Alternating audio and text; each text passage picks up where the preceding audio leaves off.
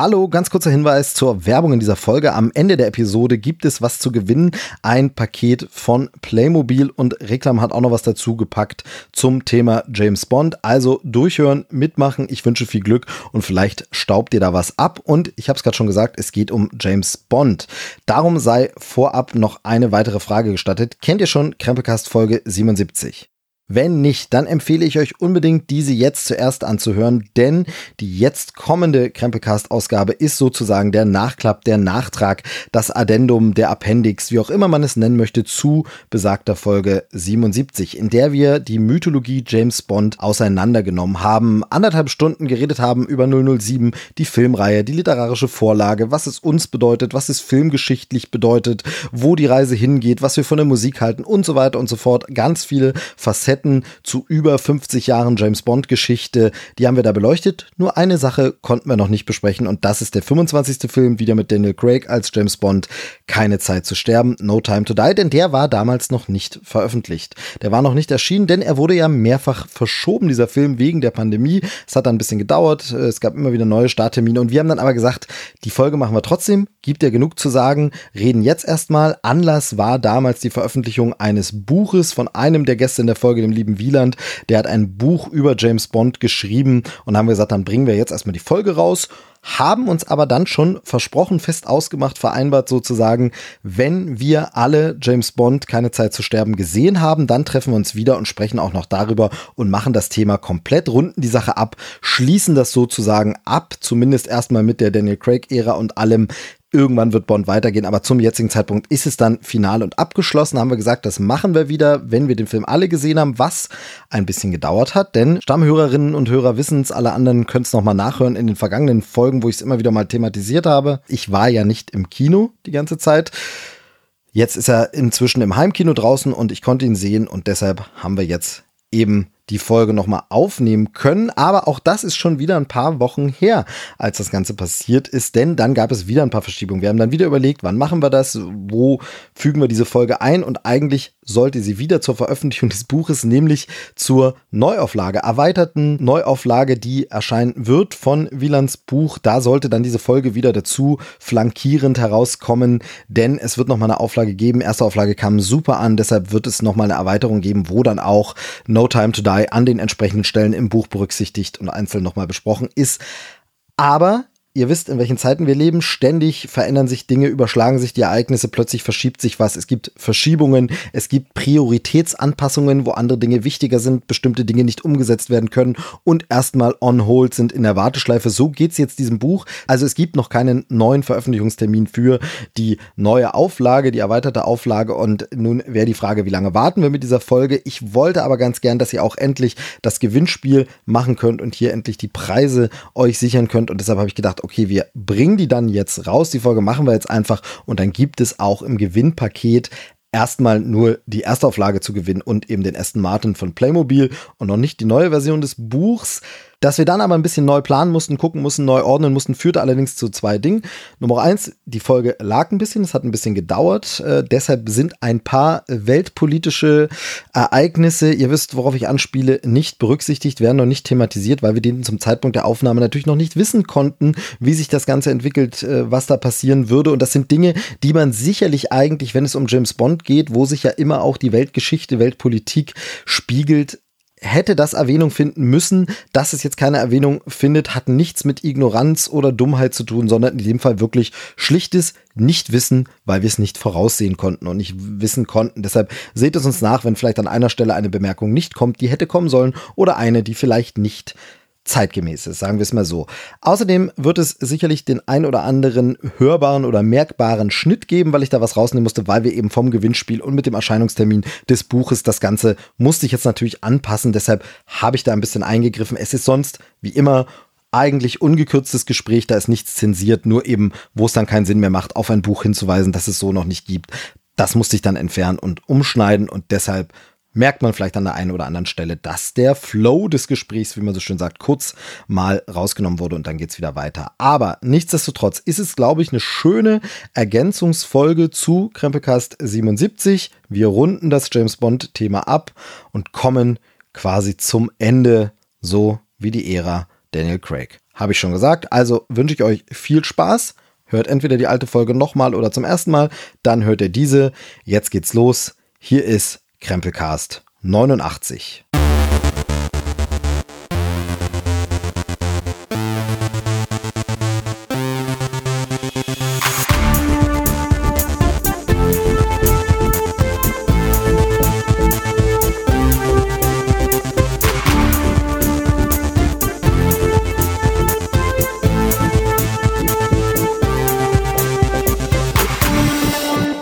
Hallo und herzlich willkommen zurück hier im Geheimzentrum der Macht oder so ähnlich. Die Folge, die ihr jetzt hört, ist eine direkte Fortsetzung von Krempelcast Folge 77. Genaueres dazu gleich. Und in dieser Runde sind dieselben beiden Herren, die auch schon bei der besagten 77 dabei waren. Und das hat einen Grund, denn das Thema ist wieder das gleiche. Deshalb begrüße ich jetzt zuallererst mal den, ja, mit wem fange ich denn an? Sagen wir mal den Le Chiffre unter den Akademikern, den äh, Geheimdienstexperten ihrer Majestät. Weiß nicht, ob man das so sagen kann, aber ich glaube schon. Er, ja, ja, es gibt keinen Widerspruch, doch er nickt zustimmend. Äh, hier ist Wieland Schwanebeck. Willkommen zurück, Wieland. Hallo, vielen Dank, dass ich nochmal hier sein darf. Ja, war, hast dich äh, ganz gut benommen beim letzten Mal. Es gab keine schlimmen äh, HörerInnen-Zuschriften, die gesagt haben, nee, den bitte nicht mehr. Also Glück gehabt, du bist wieder dabei. Sehr gut. Und äh, als zweiter Gesprächspartner ist der äh, ja Ernst Stavro Blofeld des Podcasts glaube ich. Oder kann man ihn so nennen? Er guckt zumindest verschmitzt böse, als wenn er gerade einen Plan ausheckt und eine Million Dollar erpressen will. Genau, da ist er, äh, mein lieber Podcast-Kompagnon aus dem Trailerschnack, Joel Silbach. Hallihallo. Hi, jetzt habe ich kurz überlegt, ob ich mich gemobbt fühle, weil du hier Glatzenwitze machst, aber ich freue mich lieber darüber, dass ich nach all den Jahren Podcasten das erste Mal in einer Fortsetzung ja, sehr gut, ne? Sehr gut, sehr gut. Das Sequel sozusagen. Ich bin noch am überlegen, ähm, wie ich diese Folge dann nennen werde. Also wahrscheinlich ergibt sich das auch aus dem Gespräch, wo ich dann sage, okay, das war ein toller Satz oder so. Aber eigentlich müsste ja diese Folge wahrscheinlich sowas heißen wie James Bond will return oder oder, oder ist returned, äh, ist schon wieder da, returned. Äh, wie, wie ist das denn im Englischen? Wie müsste man das denn dann formulieren? Äh, äh he has returned oder so. Ähm, aber weil das ja am Ende eines jeden Films steht? Also ich äh, gebe gleich mal direkt an den äh, Bond-Experten. Wie lange steht es an je, in jedem Abspann? Ja, aber ich glaube inzwischen mit weniger Selbstvertrauen als früher, weil ganz am Anfang, als die wirklich noch so schön seriell wie ein Uhrwerk getimed waren, wurde ja sogar gleich noch bekannt gegeben, welcher Titel als nächstes käme zur pünktlichen Verabredung in zwei Jahren wieder. Das macht man jetzt schon geraume Zeit nicht mehr. Also es bleibt statt bei James Bond Will Return in Diamonds Are Forever einfach bei Will Return und das kaufen wir den Produzenten natürlich ab. Genau, und äh, mittlerweile haben das ja auch viele andere Filme und Filmreihen übernommen, oder viele, weiß ich gar nicht, aber zum Beispiel bei der Marvel-Reihe, bei den Avengers, sieht man das auch immer gerne mal am Ende, dass dann irgendwie dasteht, äh, Captain America will return oder die Avengers will return oder so. Also es wurde, wurde auch zu einem beliebten ja, Element oder einer Hommage oder Anspielung. Ja, und damit sind wir schon mittendrin beim Thema. Es geht heute nochmal um James Bond und ähm, ich glaube, wir hatten das damals so ein bisschen als Option uns offen gehalten und gesagt, wenn denn dieser ominöse 25. Teil, ist es richtig? Der 25. Teil endlich rauskommt. Der hätte ja schon vor vielen, vielen Jahren eigentlich erscheinen sollen. Dann könnten wir ja vielleicht danach nochmal sprechen und so ein bisschen uns darüber austauschen, wie wir den nun fanden und wie das Ganze jetzt abgeschlossen ist. Denn den haben wir im letzten Teil noch nicht besprochen. Es werden heute vielleicht ein paar Dinge nochmal wieder aufgegriffen und äh, drauf angespielt oder angedeutet oder weitergeführt, die wir das letzte Mal besprochen haben. Wir werden jetzt aber nicht den ganzen Bond-Urschleim nochmal von vorne erzählen. Dafür, liebe Hörerinnen und Hörer, wenn ihr Lust habt auf James Bond und die Folge nicht kennt, dann, wie gesagt, hört Krempelcast Folge 77. Da äh, wird auch ein bisschen erklärt, wer eigentlich der Wieland ist und wer Joel ist und warum wir über Bond zusammen reden, was uns mit Bond verbindet, wie wir Bond bisher finden. Und äh, tatsächlich am Ende machen wir so ein bisschen Schluss bei äh, ja, wie könnte es denn jetzt weitergehen oder was äh, stellen wir uns denn vor unter No Time to Die, keine Zeit zu sterben? Wie könnte dieser Film ablaufen? Was könnte denn sein? Denn da war er noch nicht draußen. Er war, glaube ich, ich glaube, er war fertig gedreht, aber war er dann schon, da war er dann einmal verschoben oder war er da noch für Nachdrehs? Ich weiß schon gar nicht mehr. Die Pandemie lief ja schon. Ich glaube, er war schon verschoben. Dann kam er nicht. Man kriegt diese Geschichte von diesem Film auch gar nicht mehr zusammen. Ich glaube, wurde er dreimal verschoben, viermal verschoben? Ich weiß es nicht mehr. Also ähm, mindestens dreimal. Es führte jedenfalls zu dem Kuriosum, und das ist das erste Thema, mit dem ich dann gleich äh, starten will äh, zum Film, wo wir vielleicht mal kurz reden können. Es führte zu dem Kuriosum, dass der Titelsong No Time to Die von Billie Eilish nominiert war für einen Oscar und jetzt bei der Oscarverleihung, äh, die gerade kurz hinter uns liegt zum Zeitpunkt der Aufnahme, äh, tatsächlich im Rennen war und auch performt wurde, obwohl das eigentlich gar kein Song aus dem Jahr 2021 ist. Nur der Film war im Jahr 2021. Der Song wurde ja aber schon lange vor Release des Films, wie das äh, in letzter Zeit immer so üblich war oder bei den letzten Bond-Teilen immer so üblich war, wurde ja im Rahmen der Promokampagne der Song quasi schon vorgestellt, lange bevor man den Film sehen konnte, wo der Vorspann war. Dann kam das Pech dazu, dass der Film verschoben wurde und deshalb hatten wir jetzt wirklich einen Uralt-Titel bei der Oscarverleihung nominiert, aber er war eben noch nicht nominiert, weil er noch nicht konnte. Es ist äh, verwirrend. Ähm, habt ihr denn die Oscars gesehen oder habt ihr denn äh, die Performance gesehen, wie der, wie der Song nochmal dargeboten wurde? Ja, ich habe nicht die komplette Oscarverleihung gesehen, weil ich verschlafen habe. Ich bin erst um drei Uhr wach geworden. Aber die Performance von Billie Eilish und ihrem Bruder, die beiden haben ja zusammen mit Hans Zimmer den Song erarbeitet. Äh, Habe ich gesehen, hat mir gut gefallen. Sehr weite Klamotten hat sie getragen, aber ähm, die, die schlichte Haarfarbe hat gut zum Thema gepasst und ich finde es ja nach wie vor einen recht äh, starken Bond-Song.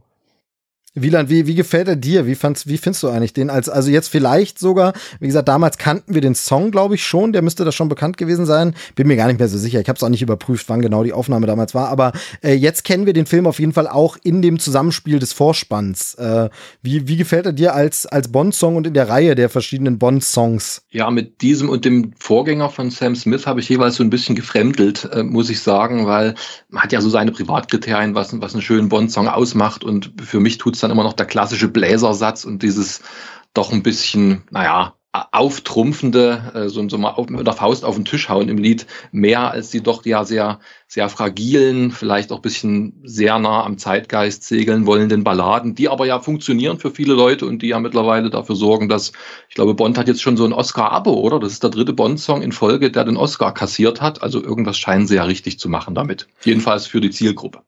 Genau, also das ist ja immer die große Frage, ob es für die Zielgruppe der Bond-Fans und Filmleute, also Leute, die jetzt Fans der Filme sind, ob die sagen, ist ein toller Vorspannsong oder eben Leute, die Musik konsumieren und die dann vielleicht den Song super finden, den vielleicht auch kaufen, ähm, äh, dauerhaft im Streaming hören, aber gar nicht den Film gucken, ne? Also das ist ja. Da meinte ich jetzt ehrlich gesagt weder noch. Ich meinte dann die Zielgruppe der, der Academy, dass die mhm. ja berühmterweise im Grunde halb taub sind und, und von Musik noch weniger verstehen als von Film-Editing oder von anderen Sachen.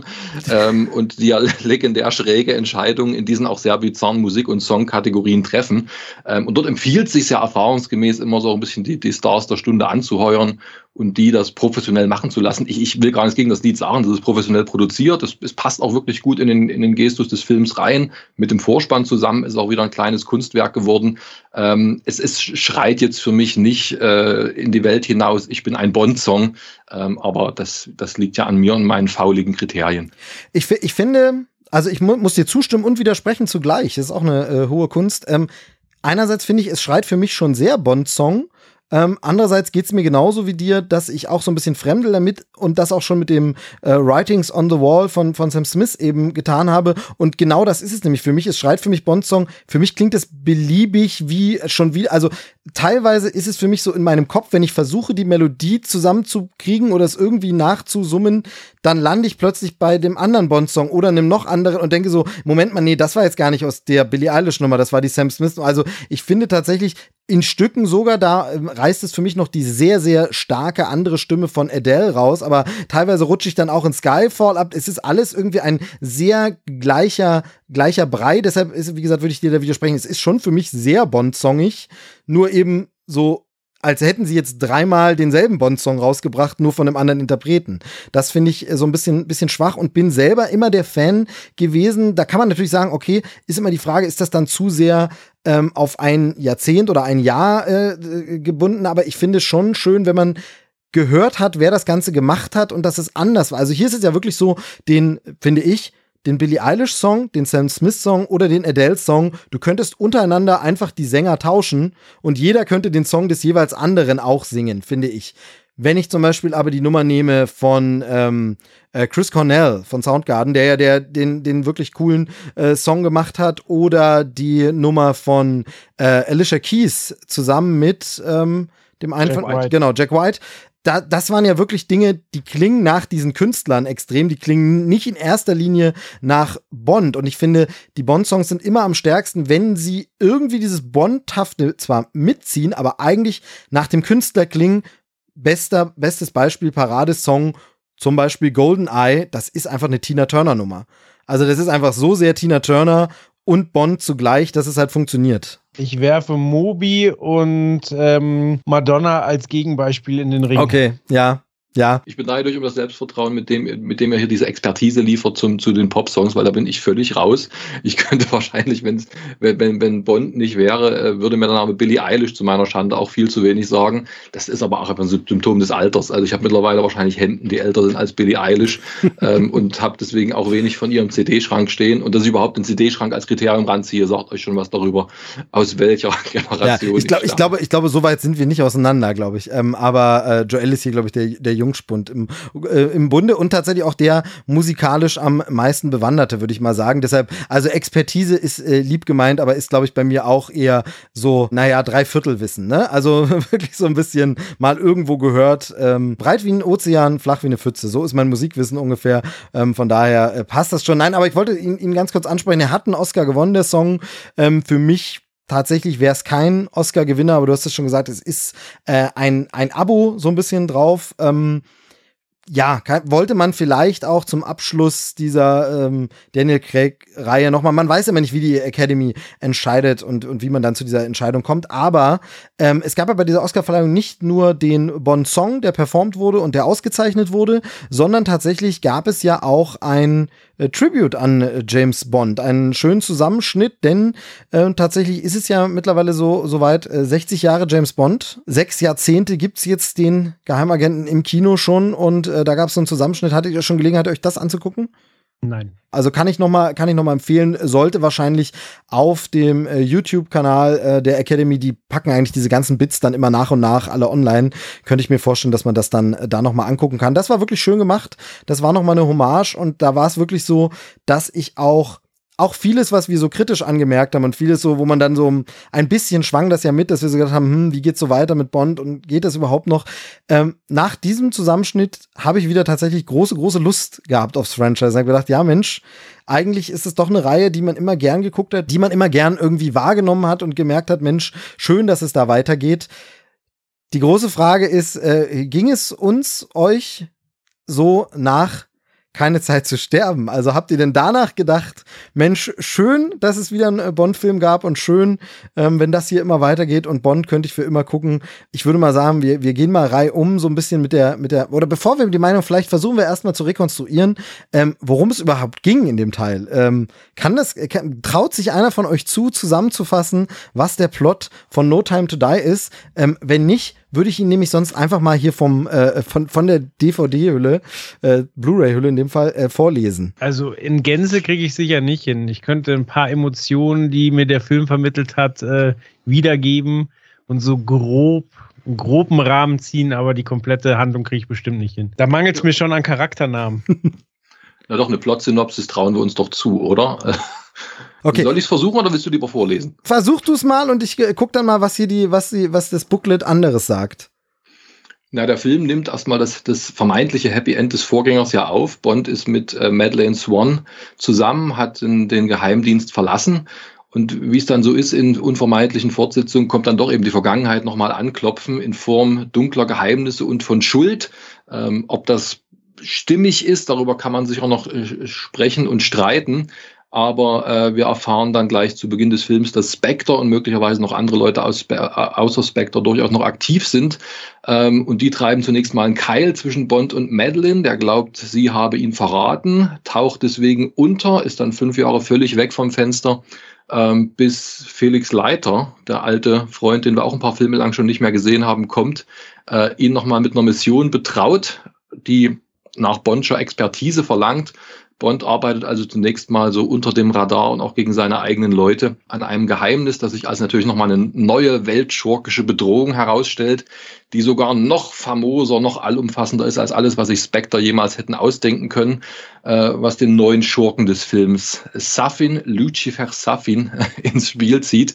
Ähm, der, ja, das ist nun fast ein bisschen äh, prophetisch und zugleich äh, klassisch Bond bedroh bedrohlich, äh, ein Supervirus äh, ausgeheckt hat, den er auf die Menschheit loslassen will, Warum er das vorhat, da wäre ich auch für ein bisschen Hilfestellung dankbar, muss ich sagen. ähm, und der Film geht von dort aus, ohne dass wir jetzt die Spoiler groß vermeiden müssen, schon in, in Territorium vor, das wir vom klassischen Bond eigentlich gar nicht so kennen und möglicherweise auch gar nicht erwartet haben. Es geht um Familie, es geht um Abrechnung und es geht auch mal um sowas von einem doppelten Schlussstrich, äh, den vielleicht nicht alle von uns haben kommen sehen. Genau, äh, das können wir an der Stelle nochmal sagen. Ähm, ich würde sagen, wir spoilern hier volle Kanne.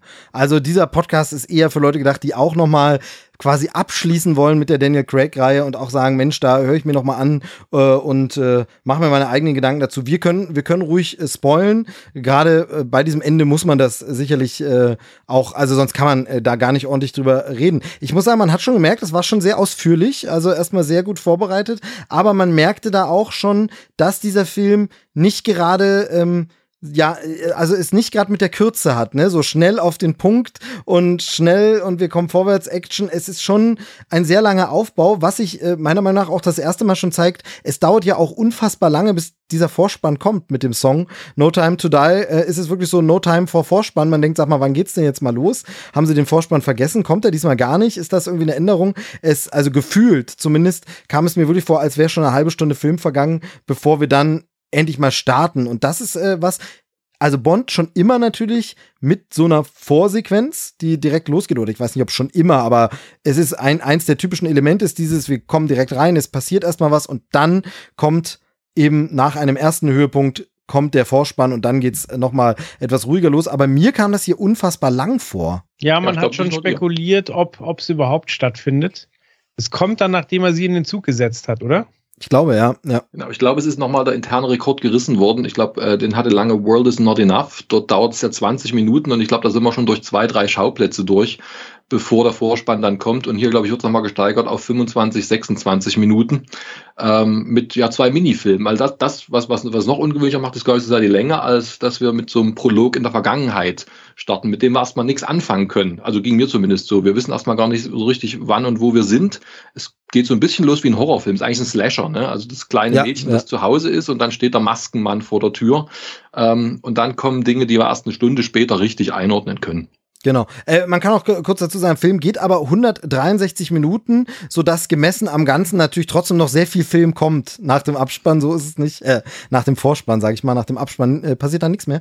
Ähm, aber äh, genau, von daher passt es wieder. Aber ich fand's, ich fand's ein bisschen zu lang. Und genau wie du gesagt hast, es war ein bisschen ungewöhnlich, weil das mit diesen Rückblenden, gab es das schon jemals? Also es gab schon, äh, glaube ich, so Vorsequenzen, wo wir erstmal Bond nicht sehen. Das ist okay ähm, weil wir quasi in das Setting eingeführt werden, was da passiert. Aber so, so Rückblenden von vor äh, Jahrzehnten, das gab es, glaube ich, noch nicht. Ist richtig, ja. Also zumindest äh, Casino Royale bringt ja dieses Gefühl ein bisschen raus, weil wir da diesen Schwarz-Weiß-Prolog haben, der inszeniert ist wie eine Rückblende, aber natürlich in der Logik des Films keine Rückblende darstellt, ähm, sondern so ein bisschen so prätentiöses Schwarz-Weiß, aha, Osteuropa, irgendwie irgendwas seltsam ominöses passiert hier. Ähm, aber in die Vergangenheit mit einer Figur, die auch gar nicht Bond ist, nein, ich glaube, das gab es noch nicht. Ich muss aber sagen, bei dieser Sequenz scheiden sich ja schon die Geister. Mir hat die sehr geholfen, mich auf den Film einzustellen, denn ähm, seine, seine Liebschaft, die war ja schon im vorigen Film äh, vorhanden und da hat es für mich gar nicht funktioniert. Und durch diese Sequenz habe ich verstanden, dass, dass sie eine Gejagte ist, eine Gehetzte, jemand, der übervorsichtig ist. Und das war für mich der Schlüssel warum sie ausgerechnet sie Bond geknackt hat. Weil die quasi beide paranoid sind, beide sehr vorsichtig, beide sehr, äh, sehr ähm, körperlich und dass es da dann eine Connection gibt, habe ich dann verstanden. Während das beim, beim Film davor habe ich nie verstanden, was er denn an der findet. Genau, aber da finde ich, so ein bisschen ist da auch wieder so dieses, fühlte es sich für dich denn so an, als wäre das in der Figur im Teil davor schon angelegt gewesen? Also für mich war es ja mehr so wie, das wird jetzt dazu erfolgt erfunden. Das war früher, hatte sich das niemals, war das so gedacht, sondern ja, das war halt einfach irgendeine, die dann plötzlich mit Bond äh, was anfängt. Aber also für mich fühlte sich das nicht an wie, ah, ja, stimmt, jetzt wird das nochmal aufgegriffen, was ja am letzten Teil schon angelegt wurde. Äh, gar nicht. Also für mich war das schon ein Fremdkörper, wo ich dachte, okay, wir retconnen die Figur, wie man das so schön nennt.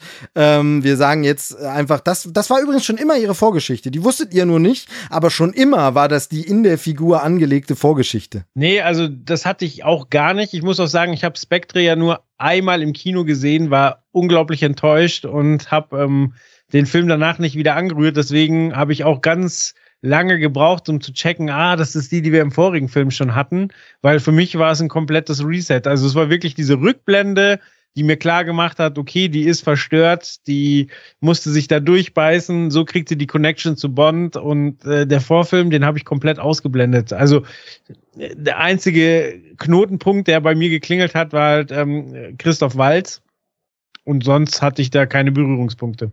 Interessant, aber ich würde dann doch eher Steve äh, äh, zustimmen an der Stelle, weil das, das ist, glaube ich, sehr deutlich in diesem Film und kann man, glaube ich, auch dem entnehmen, was man über die, die Produktionsgeschichte mittlerweile so weiß.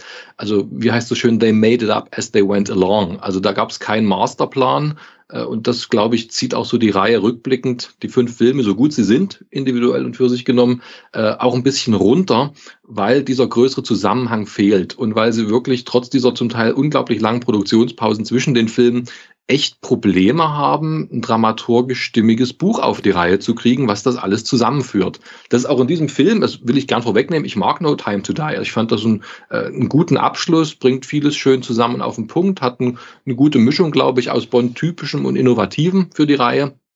Aber es ist, wenn man es mal anstupst, ist es wieder so ein Kartenhaus, was so an keiner Stelle so richtig dem, dem Druck standhalten kann. Der Plot Dramaturgie fällt sehr schnell für meine Begriffe in sich zusammen. Und diese Madeleine-Figur ist ein gutes Beispiel davon. Ja, ich bin, bin ich, bin ich äh, ganz einverstanden. Nee, diese Vorgeschichte war vorher nicht so intendiert. Ähm, und dieses, dieses schuldbeladene Geheimnis, das sie da irgendwie zu treiben scheint, ergibt für mich auch nicht so richtig Sinn. Also wenn, wenn die sich da am Anfang ihre, ihre großen Geheimnisse eingestehen und das, wovon sie nicht loslassen können, dann frage ich mich, wo ist denn die tragische Belastung für diese Figur? Ihr ist was Furchtbares zugestoßen als Kind ja, aber was, was ist denn da vorgefallen? Warum, warum belastet sie das auf so eine Art, dass sie von einem schuldigen Geheimnis spricht, zum Beispiel? Ähm, also eine, eine richtig saubere Antwort, finde ich, gibt der Film da nicht an der Stelle. Ja, und ich finde daran faszinierend dieses, weil du hast es gerade schon so angedeutet, dass sie das nicht so verbunden kriegen als Gesamtgeschichte und ich finde genau das ist der Punkt, der mich so ein bisschen ärgert oder stört, weil das ja auch gar nicht nötig gewesen wäre. Denn normalerweise kennen wir ja Bond. Paradebeispiel äh, waren wirklich die Pierce Brosnan-Filme, die wirklich gar nicht zusammenhängen. Es sind einfach immer wieder, Bond hat eine andere Frau am Start, Bond hat eine andere Mission zu erfüllen und was in den anderen Teilen passiert ist, wird nicht mal erwähnt. Irgendwie. Also das ist halt wirklich vollkommen irrelevant und egal. Und hier ist es so dieses, also es gibt ja die, man kann das gern machen. Man kann sagen, wir wollen diesmal, und das hat man für die Daniel Craig-Reihe dann irgendwann entschieden, eine durcherzählte Geschichte machen. Inklusive dessen, dass wir zum ersten Mal einen Bond-Film erleben, der nahtlos an den Film davor anschließt, zum Beispiel. Das war jetzt da neu und hat man gesagt, will man so machen. Aber wenn man das macht, dann sollte man auch eine Geschichte haben, die man durcherzählen will. Und wenn man die nicht hat, dann kann man ja auch einfach sagen, nee, dann machen wir es so wie immer bei Bond. Die Filme haben nichts miteinander zu tun. Also ich sehe nicht, warum es hier die Notwendigkeit gibt, dass es so Hanebüchen ist. Also wir kennen das von schlechten Seifenopern oder so. Da ist die Notwendigkeit immer fortzuerzählen, immer wieder was Neues und es muss aber zusammenhängen und es muss sich weiterentwickeln und dann passiert es den Autoren, die dann auch irgendwann wechseln, mal in Staffel oder bei einer, bei einer Seifenoper ist es nicht so ein Staffeln, dann ist es mehr so in Folge 1547 kommt etwas, das widerspricht der Folge 1313, weil man das da nicht so angelegt hatte, aber man muss ja eine durchgehende Geschichte und so tun, als wäre es alles schon immer so zusammen. Aber diese Notwendigkeit gibt's ja bei Bond per se gar nicht. Also ich verstehe nicht, warum die Macher sagen, wir wollen unbedingt eine zusammenhängende Geschichte, wenn sie dann aber keine zusammenhängende Geschichte haben. Ja, ich glaube, das folgt für die aus deren Perspektive schon ein bisschen aus dieser Eskalationslogik oder sagen wir Steigerungslogik dieser Filme. Es ist so ein bisschen wie, wie in Dantes Höllenkreis. Du hast ein Level fertig durchgespielt, kommst ans Ende, dann machst du die nächste Tür auf und dann muss, muss es noch höllischer aussehen als im Raum vorher. Ähm, die Filme sind immer länger geworden, äh, die, die letzten paar Filme. Und es hat sich so als Running Gag jetzt irgendwie dann bewahrheitet, es gibt immer noch eine größere Verschwörung hinter der, die du vermutet hast. Ne? Also wir hatten erst Verschwörungsnetzwerk Quantum, weil es die Rechte an Spectre noch nicht gab und Blofeld, dann haben sie die Rechte wieder einkauft gekriegt, dann konnte man enthüllen, ah, Quantum, das war ja ein Fliegenschiss im Vergleich zu Spectre. Ne? Spectre ist jetzt die richtige Bedrohung. Äh, und um das nochmal zu steigern, wird jetzt dieses ganze Spectre-Netzwerk in der Mitte des Films in dieser Szene in Kuba ja mit einem Schlag weggewischt. Ah, war gar nichts, könnt ihr vergessen. Jetzt kommt nämlich der Typ mit dem, mit dem, mit dem Giftgas, Quatsch, im Giftgas, mit diesen Nanobots und was er da hat. Ähm, also es muss immer noch so ein, ein, ein weiter gespannten Höllenkreis geben und daraus folgt auch so ein bisschen, dass es immer noch ein Stück tragischer, epischer, vielleicht auch familienzentrierter werden muss weil einfach die, die Risiken, die Stakes, äh, von denen man so schön spricht im Englischen, ja auch nochmal größer und, und allumfassender werden müssen. Ich frage, ja. Entschuldige kurz, ich frage mich halt, ob es vielleicht auch eine Reaktion natürlich auf die Kinolandschaft, das Umfeld ist. Also wir haben zum einen das Marvel Cinematic Universe, wo alles zusammenhängt und immer noch was irgendwie weiter erzählt wird, angespielt wird und sich eine Geschichte durcherzählt. In diesem Umfeld bewegt sich ein Bond und man hat dann vielleicht das Gefühl gehabt, man muss äh, da mithalten. Das gleiche gilt ja für Fast and Furious. Da ist ja die Familie, die immer noch größer wird und die Familie, die auch da tauchen plötzlich Geschwister auf, von denen vorher nie die Rede war und so. Aber trotzdem, wo man das so hat. Ähm, und natürlich auch äh, der große Mitbewerber, sage ich mal, Mission Impossible, denn da hat man ja auch irgendwann geschiftet zu, dieser Ethan Hunt hat eine Lebensgeschichte mit einer Frau, die immer wieder auftaucht, um die es immer wieder geht, auf die sich immer wieder zurückbesonnen wird und wo die letzten beiden Teile auch einen gleichen Bösewicht drin hatten oder Widersacher mit dabei hatten und da frage ich mich, ob es vielleicht ein Stück weit man auch dachte, das müssen wir jetzt bei Bond auch haben. Ja, ich würde also, ich weiß nicht, ob man es immer größer machen muss. Wahrscheinlich war das wirklich der Gedanke, aber ich wollte nochmal das Thema Bösewicht aufgreifen, weil wir da ja vorhin mal schon mal kurz angeschnitten hatten, dass die Motivation nicht so klar wird. Ich finde ihn eigentlich gut besetzt. Also, er, er ist schon gruselig. Also hat so eine unangenehme Art. Ähm, ich glaube, die Motivation ist wirklich ganz, ganz schlicht, typische Bond-Bösewicht-Motivation, einfach. Ähm, der Griff nach Macht, nach Kontrolle und nach Weltherrschaft. Also der, der, der Kniff ist ja quasi, dass er ein, diese, diese Bots, diesen Virus hat und quasi festlegen kann, wer da genetisch von geschützt ist. Also er kann quasi Leute programmieren, die dann das Problem nicht haben, die dann zwar den Virus in sich tragen, aber da greift er halt nicht an. Und das ist halt wieder so eine typische Allmachtsfantasie. So, die Welt war schlecht zu mir und jetzt äh, unterjoche ich alles und jeden und äh, habe es komplett im Griff, wer, wer lebt und wer stirbt. Genau, aber da ist zum Beispiel die Frage, wir haben in der letzten Folge, ähm, haben wir darüber gesprochen, dass wir eben so ein bisschen äh, uns gefragt haben, ob Bond vielleicht wieder ein bisschen geerdeter wird, ein bisschen wieder im Hier und Jetzt ankommen muss und es ein bisschen mehr zeitgemäß. Aber ist es zeitgemäß so ein so Typ, der so seine, seine Rachefantasie vielleicht zeitgemäßer als uns lieb ist, aber man weiß es nicht. Ne? Also es ist so ein bisschen, ach, komisch. Also ich, ich, ich bin damit auch nicht so ganz warm geworden mit diesem diesem Bösewicht, aber viel, viel schlimmer ähm, fand ich ja, oder nicht schlimmer, aber viel seltsamer fand ich ja, dass man tatsächlich ähm, Blofeld nochmal zurückholt, den man irgendwie dann auch nicht wirklich brauchte. Warum hat man den nochmal drin? um die Spectre-Geschichte nochmal richtig auszuerzählen. Ne? Also das ist ja, die, letzte Stunde des Films ist ja so, so, so, ein einziger Panikanfall, die ganzen vermeintlich losen Fäden, die es noch gibt, irgendwie nochmal aufzuspinnen. Ne? Deswegen gibt es dieses ganze Familientreffen äh, im MI6, deswegen gibt es dann nochmal diesen was im letzten Film als Bruderkonflikt zwischen, zwischen Bond und Blofeld aufgebaut wurde, was in so einer Konfrontation ja auch eher zerpufft. Dann gibt's dieses Familiendrama um seine Tochter, von der der Film dämlicherweise eine Stunde lang leugnet, dass es seine Tochter ist, was, was natürlich kein Zuschauer irgendwie äh, überzeugt. Ähm, also all das wird nochmal so richtig verschnürt in einen so einen großen Problemknoten, den man dann mit dem Tod von Bond auf einmal radikal absäbelt. Ähm, und das ist vielleicht in einer, in einer Serie, dafür für das, was sie sich vornehmen, in einer Serie vielleicht besser aufgehoben als in diesem zweieinhalb Stunden Film, ähm, der sich für, für sehr viele Ideen, für sehr viele spannende Ideen einfach nicht genügend Zeit nehmen kann.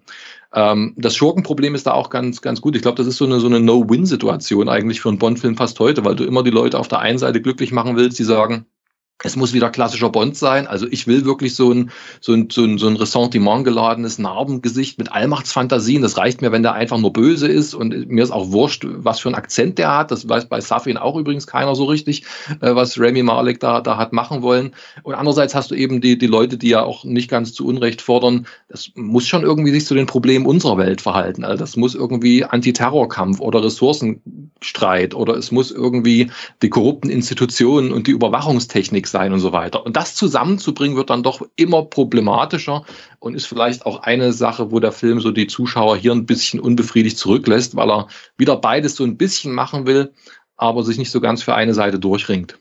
Ja, du hast äh, gerade die Tochter angesprochen ähm, und, und genau diesen seltsamen Kniff, wo du nicht nur sagst, also du meintest, dass der Zuschauer das ja auch nicht glaubt, dass es nicht, oder ich finde, dieses, dass geleugnet wird, dass es seine Tochter ist, sorgt bei mir als Zuschauer einfach für Verwirrung, weil es so dieses ist wie, ja, dann wird später doch gesagt, sie ist es doch, aber dann nicht, oder war es, ist es jetzt oder nicht, oder, und das kann ja manchmal auch Absicht sein und gewollt und schön, aber ich sehe keinen Sinn darin. Sag mir doch einfach als Zuschauer, ist das jetzt eine Tochter, ja oder nein? Warum wird denn da künstlich irgendwie ein, nee, sie ist es, äh, doch, sie ist, nee, sie ist, äh, sie ist es doch. Das, das habe ich naja, überhaupt aber das macht den, den äh, Charakter der, der Frau wieder glaubwürdiger, die nun mal sehr paranoid ist und sich nicht zu sehr binden will und ähm, der, der quasi ihre Unabhängigkeit wichtig ist und indem sie das eingesteht, hat sie ihm halt mehr oder weniger am Hacken.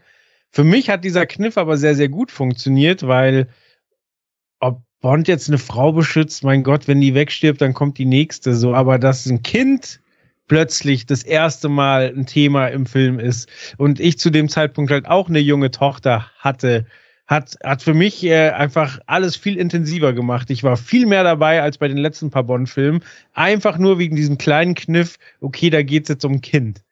Ganz Ge komisch. Genau, aber dann ist die Frage, ist das halt noch Bond? Also, das ist ja die, die große Frage dabei. Der namenlose Geheimagent er ist nicht namenslos, er heißt ja James Bond, aber namenlos meine ich jetzt im Sinne von, wenn ein Schauspieler weg ist, kommt der nächste, der denselben Namen trägt. Und es ist eigentlich der Name auch wirklich so, der könnte auch John Smith heißen.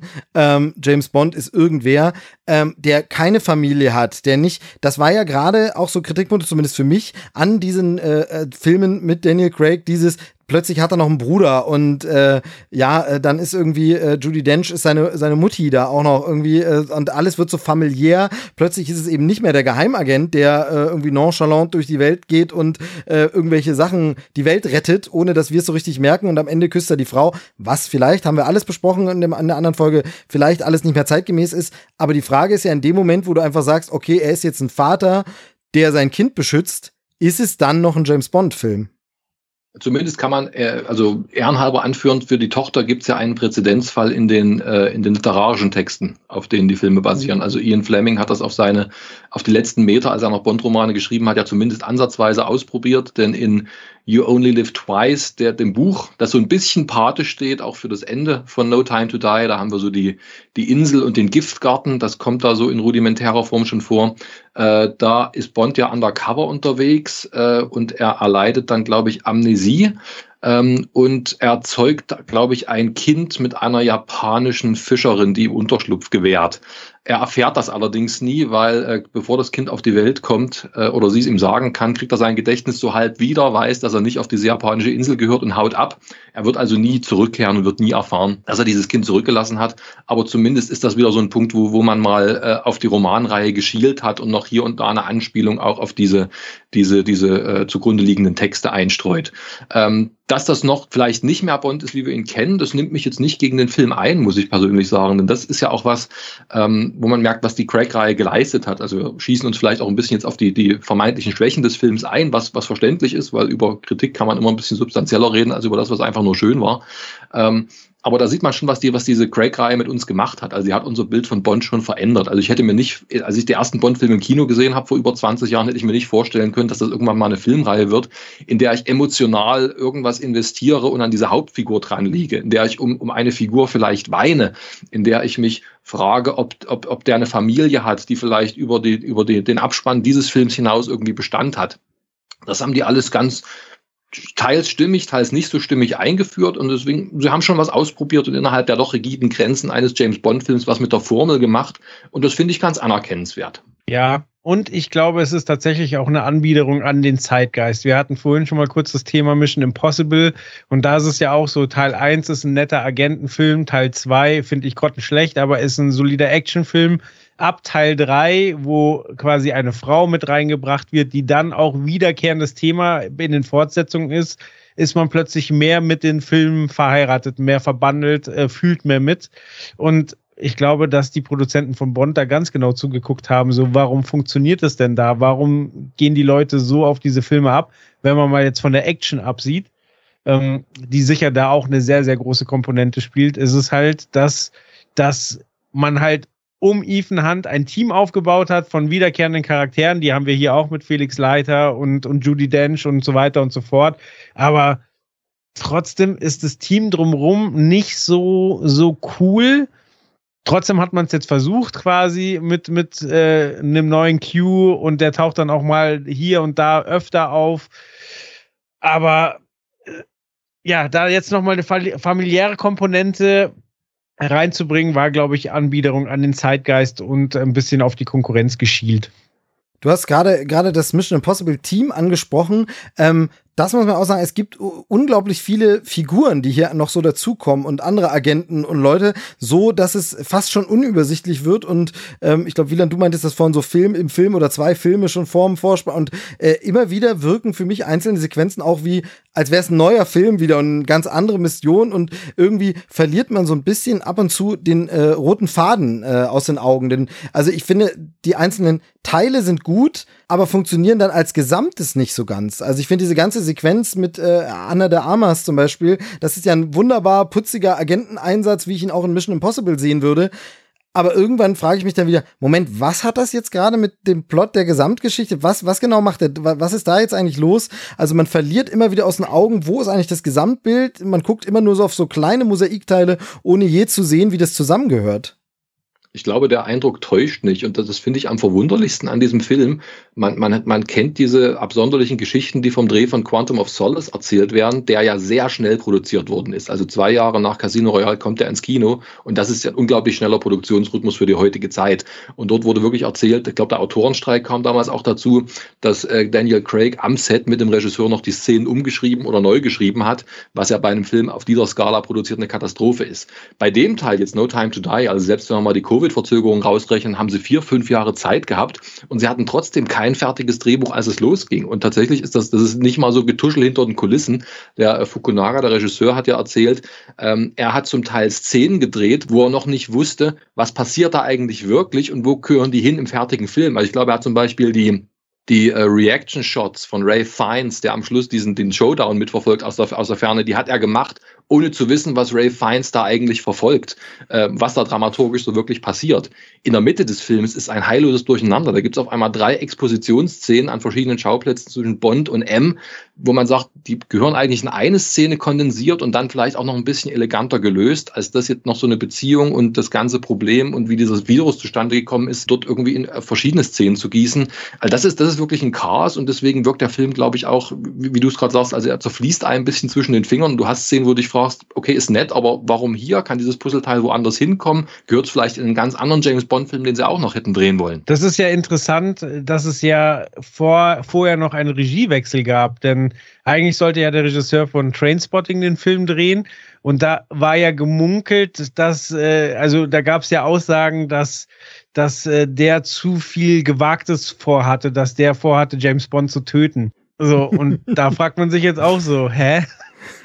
Ja, ja, das ist seltsam. Stimmt, Danny Boyle sollte es machen. Äh, jetzt ist es äh, Carrie äh, Fukunaga, heißt der ähm, Gute. Ähm, ich ich kenne sonst irgendwie nichts von ihm, aber ähm, habe jetzt nach dem Film jetzt auch nicht das Riesenbedürfnis, das unbedingt nachzuholen. Ähm, nein, das war jetzt ein bisschen gemein. Ähm, es, es, kommt schon so ein bisschen durch. Ich, ich bin nicht so ein Fan ähm, von äh, No Time to Die, weil für mich das eben es will eben nicht so richtig ein stimmiges Gesamtbild ergeben. Es funktioniert alles nicht so richtig und mündet dann in einem Finale, das ich persönlich ehrlich gesagt für eine ziemliche Katastrophe halte. Ähm, wie geht's euch damit? Der Tod des Herrn Bond.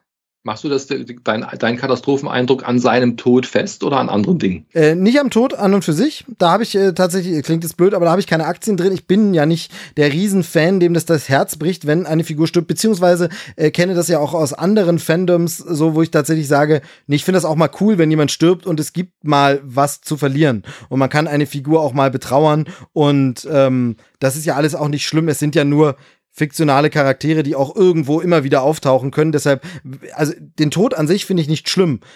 Den Tod, wie er hier inszeniert ist, wie er hier gemacht wird und wie dahin geleitet wird, finde ich halt einfach eine Katastrophe und erinnert mich, und ich werde es gleich erklären, so ein bisschen an King of Queens. Das ist jetzt aber mal ein Teaser.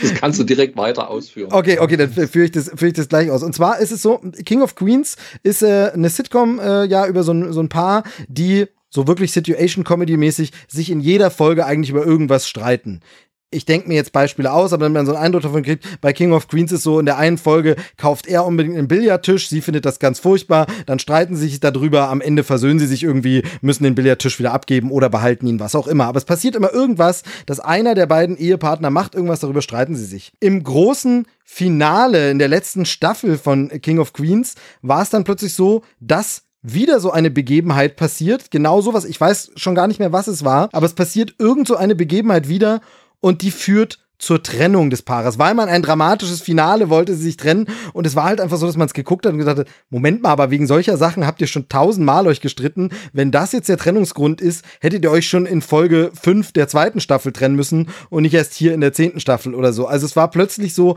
man sagt, Moment, das führt jetzt dazu, dass dass die Trennung, sie haben sich dann natürlich wieder vertragen und es gibt dann ein großes, fulminantes Finale, aber man wollte sie zwanghaft auseinanderbringen.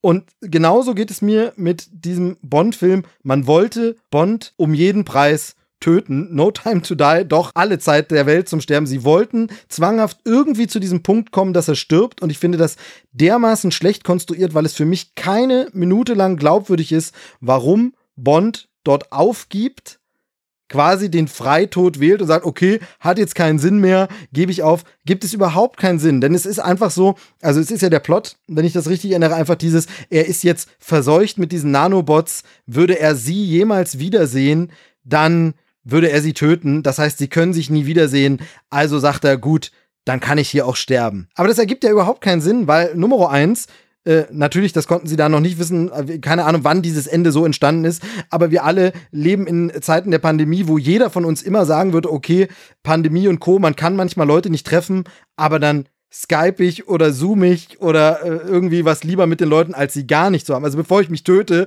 zoom ich lieber mit der Person, äh, die meine die größte Liebe meines Lebens ist. Das mal jetzt auf ganz platt runtergebrochen, aber viel entscheidender in einer Welt von Bond, in der äh, die Qs dieser Welt andauernd geilste Sachen erfinden und in der ich auch zu Beginn dieses Films einfach von einer Frau mal fünf Jahre getrennt bin, aber dann ist es trotzdem immer noch die große Liebe da versuche ich nicht, mich zu retten und sage, naja, vielleicht entwickelt Q in drei Jahren was und dann kann ich meine Tochter immer noch kennenlernen. Oder vielleicht entwickelt Q auch erst in zehn Jahren was und dann kann ich meine Tochter noch. Nee, er gibt einfach auf und das macht überhaupt keinen Sinn. Es wirkt für mich komplett wie, ja, irgendwie müssen wir den jetzt sterben lassen. Möglicherweise hat er aber in der Zeit, seit er erfahren hat, dass es seine Tochter ist, auch nachgerechnet, was er an Alimenten noch hätte nachzahlen müssen. Das kann natürlich sein. genau. Da kann man übrigens auch mal den, den, den, Unterschied zwischen den Bonds gut plausibel machen, weil ich finde, wenn du dir das mit Roger Moore vorstellst, wenn sie Roger Moore gesagt hätten, du hast übrigens eine Tochter, von der du nichts wusstest, der hätte erstmal gesagt, scheiße. Dann hätten sie ihm gesagt, ja, übrigens, aber du bist verseucht und du kannst weder sie noch die Mutter jemals wiedersehen, dann hätte er vermutlich gesagt, ja, ist doch alles okay, oder? Dann können wir weitermachen.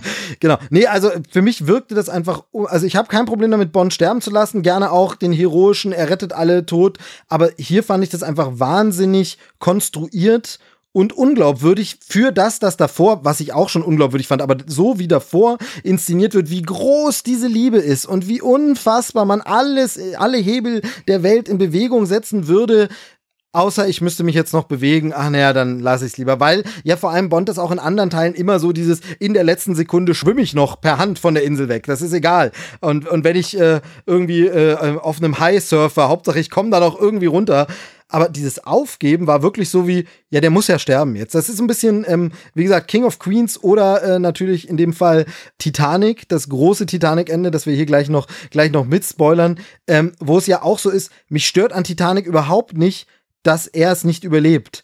Aber die Tatsache, dass er wirklich so wie, ähm, ich versuche hier auf diese Tür, nee, klappt nicht, ich gebe auf, okay, ist einfach so, man würde doch alles, bis man stirbt, tun, um noch irgendwie zu versuchen zu überleben, bis es dann wirklich keinen Ausweg mehr gibt. Also dieses sich hingeben, ist für mich einfach nicht nachvollziehbar und passt auch überhaupt nicht zur Figur, wie sie über 60 Jahre gezeichnet wurde. Natürlich mit Daniel Craig bisschen dekonstruiert, denn da sind wir bei diesem anderen Thema, was wir ja hatten, dass dieser Bond hier schon in seinem zweiten Film eigentlich dieses, oh, ich bin zu alt, hab keinen Bock mehr auf die Scheiße. Das war ja auch so ein bisschen so ein Problem. Zwischendurch macht er dann trotzdem noch Haufen. Also für mich funktioniert der Tod überhaupt nicht äh, genug gerantet. Wie steht ihr denn dazu? Also wie gesagt, für mich war es ein, ein, ein sauberer Abschluss. Ich habe mich ja auch äh, nach dem Ende gesehnt und war dann froh, als es durch war.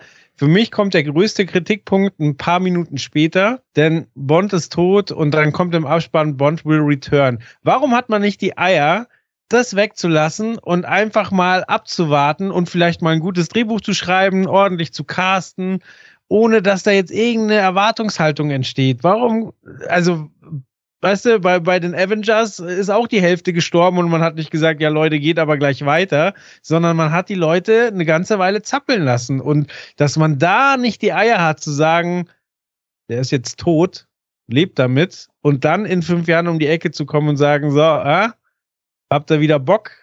Und dann um die Ecke zu kommen, jetzt ist so, ja, okay, wer wird der nächste Bond?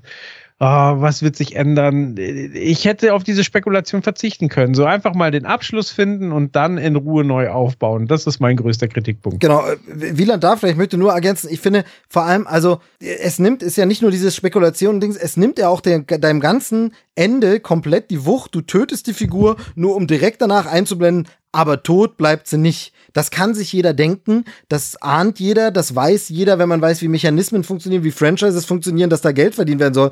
Aber ich schreib's doch da nicht hin. Also warum schreib's da noch hin? Und wenn ich dann sage, ja, sie wollten aber unbedingt diesen klassischen Satz, ganz ehrlich, dann mache ich da eine Frage draus und schreibe, will James Bond return? Fragezeichen. Und schon ist es so, wo alle so ein bisschen sagen, okay, sie haben den Satz gebracht, aber äh, sie wissen es nicht so, äh, also James Bond will return, will he?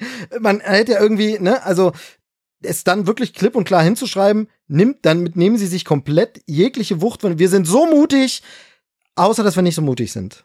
Ich würde das tatsächlich unterschreiben, aber ehrlicherweise muss ich sagen, ich unterschreibe das jetzt so. Ich hätte das nicht so unterschrieben im Moment, als ich im Kinosaal saß oder dann auch nochmal mit meiner Frau zusammen äh, geguckt habe, den Film. Das Ende hat wirklich gewirkt. Also es hatte einen emotionalen Impact, glaube ich.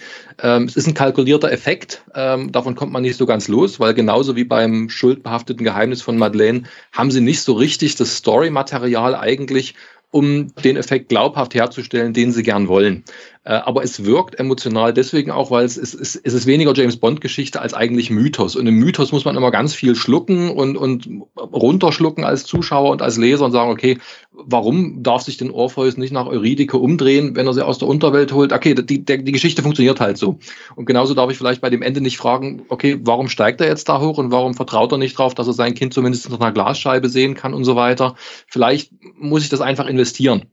Mythos ist es auch deswegen, ähm, Einladung zum Nachschlagen übrigens, also das Virus in dem Film heißt nicht zufällig Herakles-Virus, denn das, was Bond am Schluss macht, ist im Grunde der Tod des Herakles, der auf den Berg steigt und dann sterben muss, weil seine Frau unachtsam war und ihn mit was Tödlichem berührt hat und so weiter. So, äh, ähm, ganz kurz, ja, man muss Dinge kaufen, aber eben nicht, wenn ich eine Figur habe, die über Filme hinweg ganz anders gezeichnet wurde. Also generell, wenn ich einen neuen Film gucke, bin ich der erst, also ich hasse nichts mehr als diese Diskussionen, wo dann einer sagt, ja, das ist ja total unlogisch, im Weltall gibt's gar keine Geräusche. Wo ich sage, nein, das ist aber diese Filmwelt und in der ist das so und das funktioniert für diesen Film so. Aber hier habe ich ja eben einen James Bond über Jahre, Jahrzehnte, auch wenn ich nur den Daniel Craig James Bond nehme, aufgebaut, der eben immer doch noch weiterkämpft und immer doch noch weitermacht und der dann, die ist die größte Liebe seines Lebens und alles und dann gibt er auf, also ich habe nichts gegen eine Figur, die aufgibt, aber dann muss ich sie vorher auch so angelegt haben. Ja, ne, da würde ich dir auch gar nicht widersprechen unbedingt. Ich sage nur, die Argumente hätte ich in dem Moment nicht greifbar gemacht oder irgendwie verbalisieren können in dem Moment, als die Szene wirklich auf mich gewirkt hat. Und da war ich tatsächlich berührt. Da merkte ich, okay, wir, wir sind irgendwie so als Kino-Zuschauer und Figur sind wir einen Weg zusammen gegangen. Das erkenne ich hier nochmal an.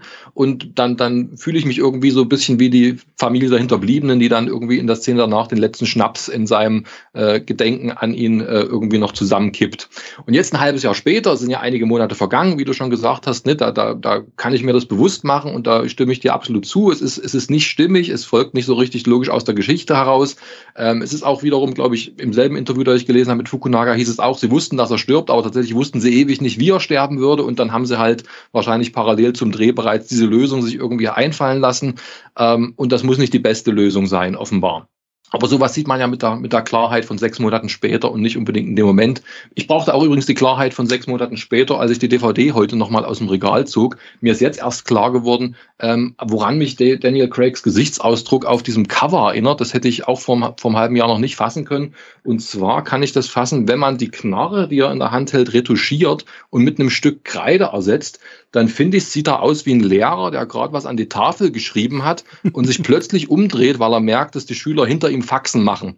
Äh, und das genau ist der Gesichtsausdruck, den er auf diesem Poster hat. Okay, aber wiederum, ich brauchte Monate, um da hinzukommen. Sehr gut, sehr gut. Ja, der, also es ist irgendwie, ich finde halt, also es bleibt bei mir so dieses Gefühl, dass man ihn sterben lässt, vollkommen okay, aber man hätte ihn auch irgendwie besser sterben lassen können und ein würdigeres Ende geben und diese Daniel Craig-Reihe insgesamt. Ich habe jetzt vor diesem Teil tatsächlich mir noch mal die, die Filme davor wirklich so angeguckt am Stück und man muss halt wirklich sagen, das ist alles gar nicht mal so gut. Also es ist halt wirklich so in sich nicht so logisch, viele Widersprüche und dann sind da halt Action-Set-Pieces, die aber auch nicht unbedingt, und das ist auch bei No Time to Die wieder so, auch nicht immer unbedingt State of the Art und das Beste vom Besten sind, sondern ja, das ist halt okay alles. Also, und wenn dann noch die Geschichte nicht überzeugt, ähm, deshalb bin ich da wirklich, bin ziemlich verärgert aus dem Film gegangen, äh, würde ich jetzt sagen, gegangen. Ich habe ihn natürlich im Heimkino einfach nur geguckt. Das heißt, ich bin nirgends hingegangen, sondern habe nur wütend äh,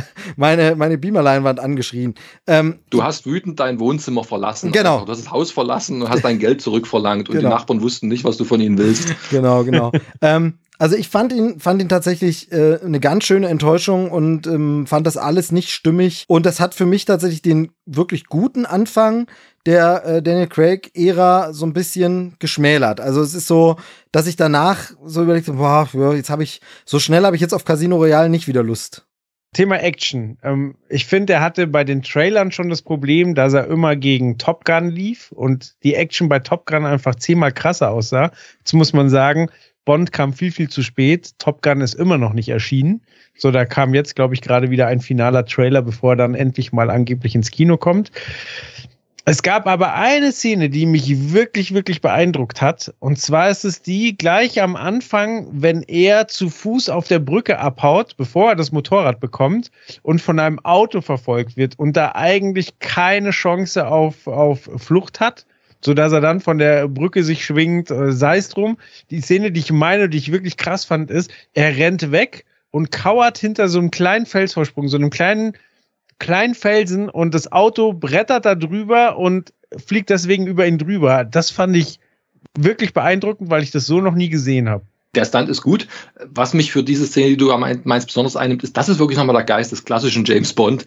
Ähm, der Felsvorsprung, der einfach da ist, weil James Bond ihn braucht. So wie er früher das Auto mit dem Schleudersitz hatte in der Mission, wo es auf den Schleudersitz ankommen würde. Ne? Also diese, mhm. diese Idee des wohlgeformten Universums, das ihm genau immer das an die Hand reicht, was er braucht bis er eben dann irgendwann Nanobots im Blut, Blut hat.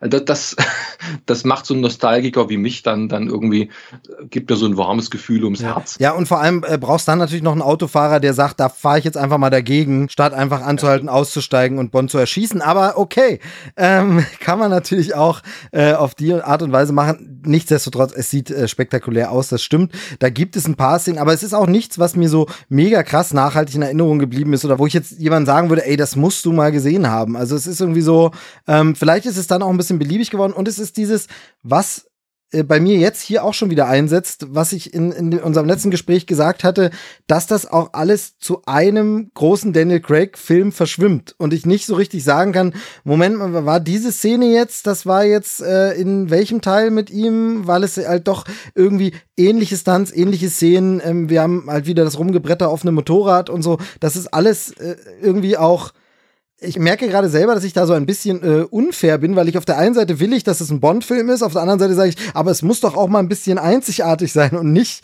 immer alles dieselbe Soße. Ähm, und irgendwie, irgendwie kann es beides nicht so richtig abliefern Was mir noch gefällt, was mir gerade einfällt, ist, weil wir auch vom, vom Thema Sterben ja gerade äh, nicht so richtig wegkommen. Ähm, also ich bin sehr großer Fan davon, wenn in Filmen, das müssen gar nicht mal nur Agentenfilme sein, aber das passiert dort häufiger, äh, der Tod eigentlich nach all der Action und allen Stunts eigentlich sich relativ banal ereignet.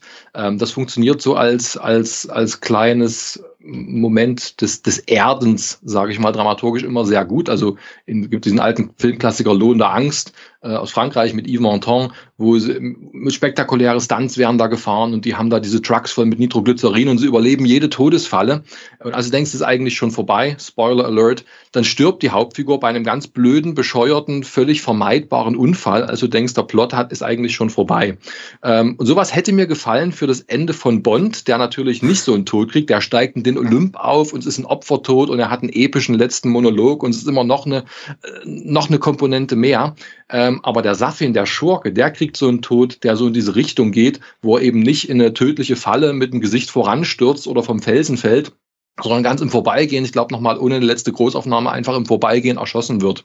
Ähm, das ist möglicherweise auch eine Verlegenheitslösung gewesen, aber eine, die, glaube ich, sehr gut funktioniert für diese Figur, die uns natürlich noch umso deutlicher macht, hier geht es jetzt nur noch um Bond. Also es geht gar nicht mehr um, irgend, um irgendjemanden sonst, es geht gar nicht mehr um diesen letztlich ja auch relativ uninteressanten Schurken. Aber das stimmt so. Manchmal hat das einen Charme, wenn, wenn Sachen so schnell gelöst werden. Ich erinnere mich da an Indiana Jones, wo Harrison Ford Rückenschmerzen hatte und dann die Leute mit dem Schwert davor stehen und er sie einfach erschießt, weil er nicht in der Lage war, schwer zu kämpfen und das eine ganz, ganz kultige Szene geworden ist. Genau, aber die ist halt mittendrin im Film ein so ein kleiner Moment. Hier fand ich es schon tatsächlich eher so ein bisschen, okay, das ist jetzt äh, der Höhepunkt dieses super mega Oberschurken, der ja noch, wie du hast es vorhin gesagt, noch schlimmer ist als Spectre, noch schlimmer als alles, was es jemals gab, gibt's noch mal noch größer und das ist dann so beiläufig. Sorry, aber das find, da fühlte ich mich ein bisschen ähm, veralbert, möchte ich mal vorsichtig ausdrücken möglicherweise aber doch auch angemessen für Safin, weil gut, wir hatten jetzt so seine Motive und so verständigt ist letztlich so ein, so ein Weltherrschungsdrang, irgendwie so ein Minderwertigkeitskomplex, aber darüber hinaus weiß ja das Drehbuch selber nichts mit dem anzufangen. Da habe ich jetzt tatsächlich selber eine Gedächtnislücke, weil ich habe mittlerweile so viele Kritiken auch an diesem Safin gelesen, dass ich jetzt nicht wüsste, sein unheimlich generischer, standardisierter Bond-Schurken-Monolog, den er am Schluss in diesem, diesem äh, Tempel dann hat, mir kommen jetzt so Sätze ein, von denen ich nicht weiß, sagt er die wirklich oder sagen das die Parodisten, weil es total plausibel wäre, dass er sie sagt. Also, we are not so different, you and I, Mr. Bond. Das ist ja der quintessentielle Schurkensatz. Ja, ja. Ich weiß nicht, sagt er sowas? Oder ich glaube, ich glaube, sowas in der Art. Ich glaube, vom ich Tenor glaub auf jeden Fall, ja, ja, doch. Ja, doch, doch. und das ist ja, das ist ja Bond Riding 101. Also das ist wirklich der Grundkurs, ja. Also wenn du, wenn du nichts hast, was geht, sowas funktioniert natürlich, außer du kommst wirklich mit einem, mit einem total überragenden Darsteller daher. Ich sage jetzt nicht, dass Rami Malek kein toller Darsteller ist, aber er hat, hat einfach zu wenig Material, außer diesen, diesen angeklebten Narben und dieser doch sehr nebulös bleibenden Geschichte von einst. Ja, aber ich glaube, der Grund, warum er erschossen wird, ist ja eigentlich sein Triumph, oder? Also er macht ja in dem Moment klar, ich habe dich angesteckt und du wirst dein, deine Frau, für die du ja so schwärmst, und dein Kind wirst du nie wieder sehen. Und ich glaube, da wird er dann quasi, nachdem er das ausgepackt hat, wird er dann mehr oder weniger im Vorbeigehen erschossen, oder? Genau. Also, um für mich nochmal die Klammer zu bauen, ich finde, Daniel Craig hat mit Casino Royale wahnsinnig stark angefangen. Und ich bin auch sehr zufrieden mit dem Abgang. Das war für mich ein würdiger Abschluss. Und alles, was zwischendrin passiert ist, finde ich sehr mittelmäßig. Ja, ja, nee, also den Anfang finde ich auch tatsächlich stark. Dann ähm, fand ich eine Zeit lang mal Skyfall sehr gut. Äh, jetzt beim Wiedersehen habe ich festgestellt, dass der auch tatsächlich gar nicht, gar nicht so ein super Film ist.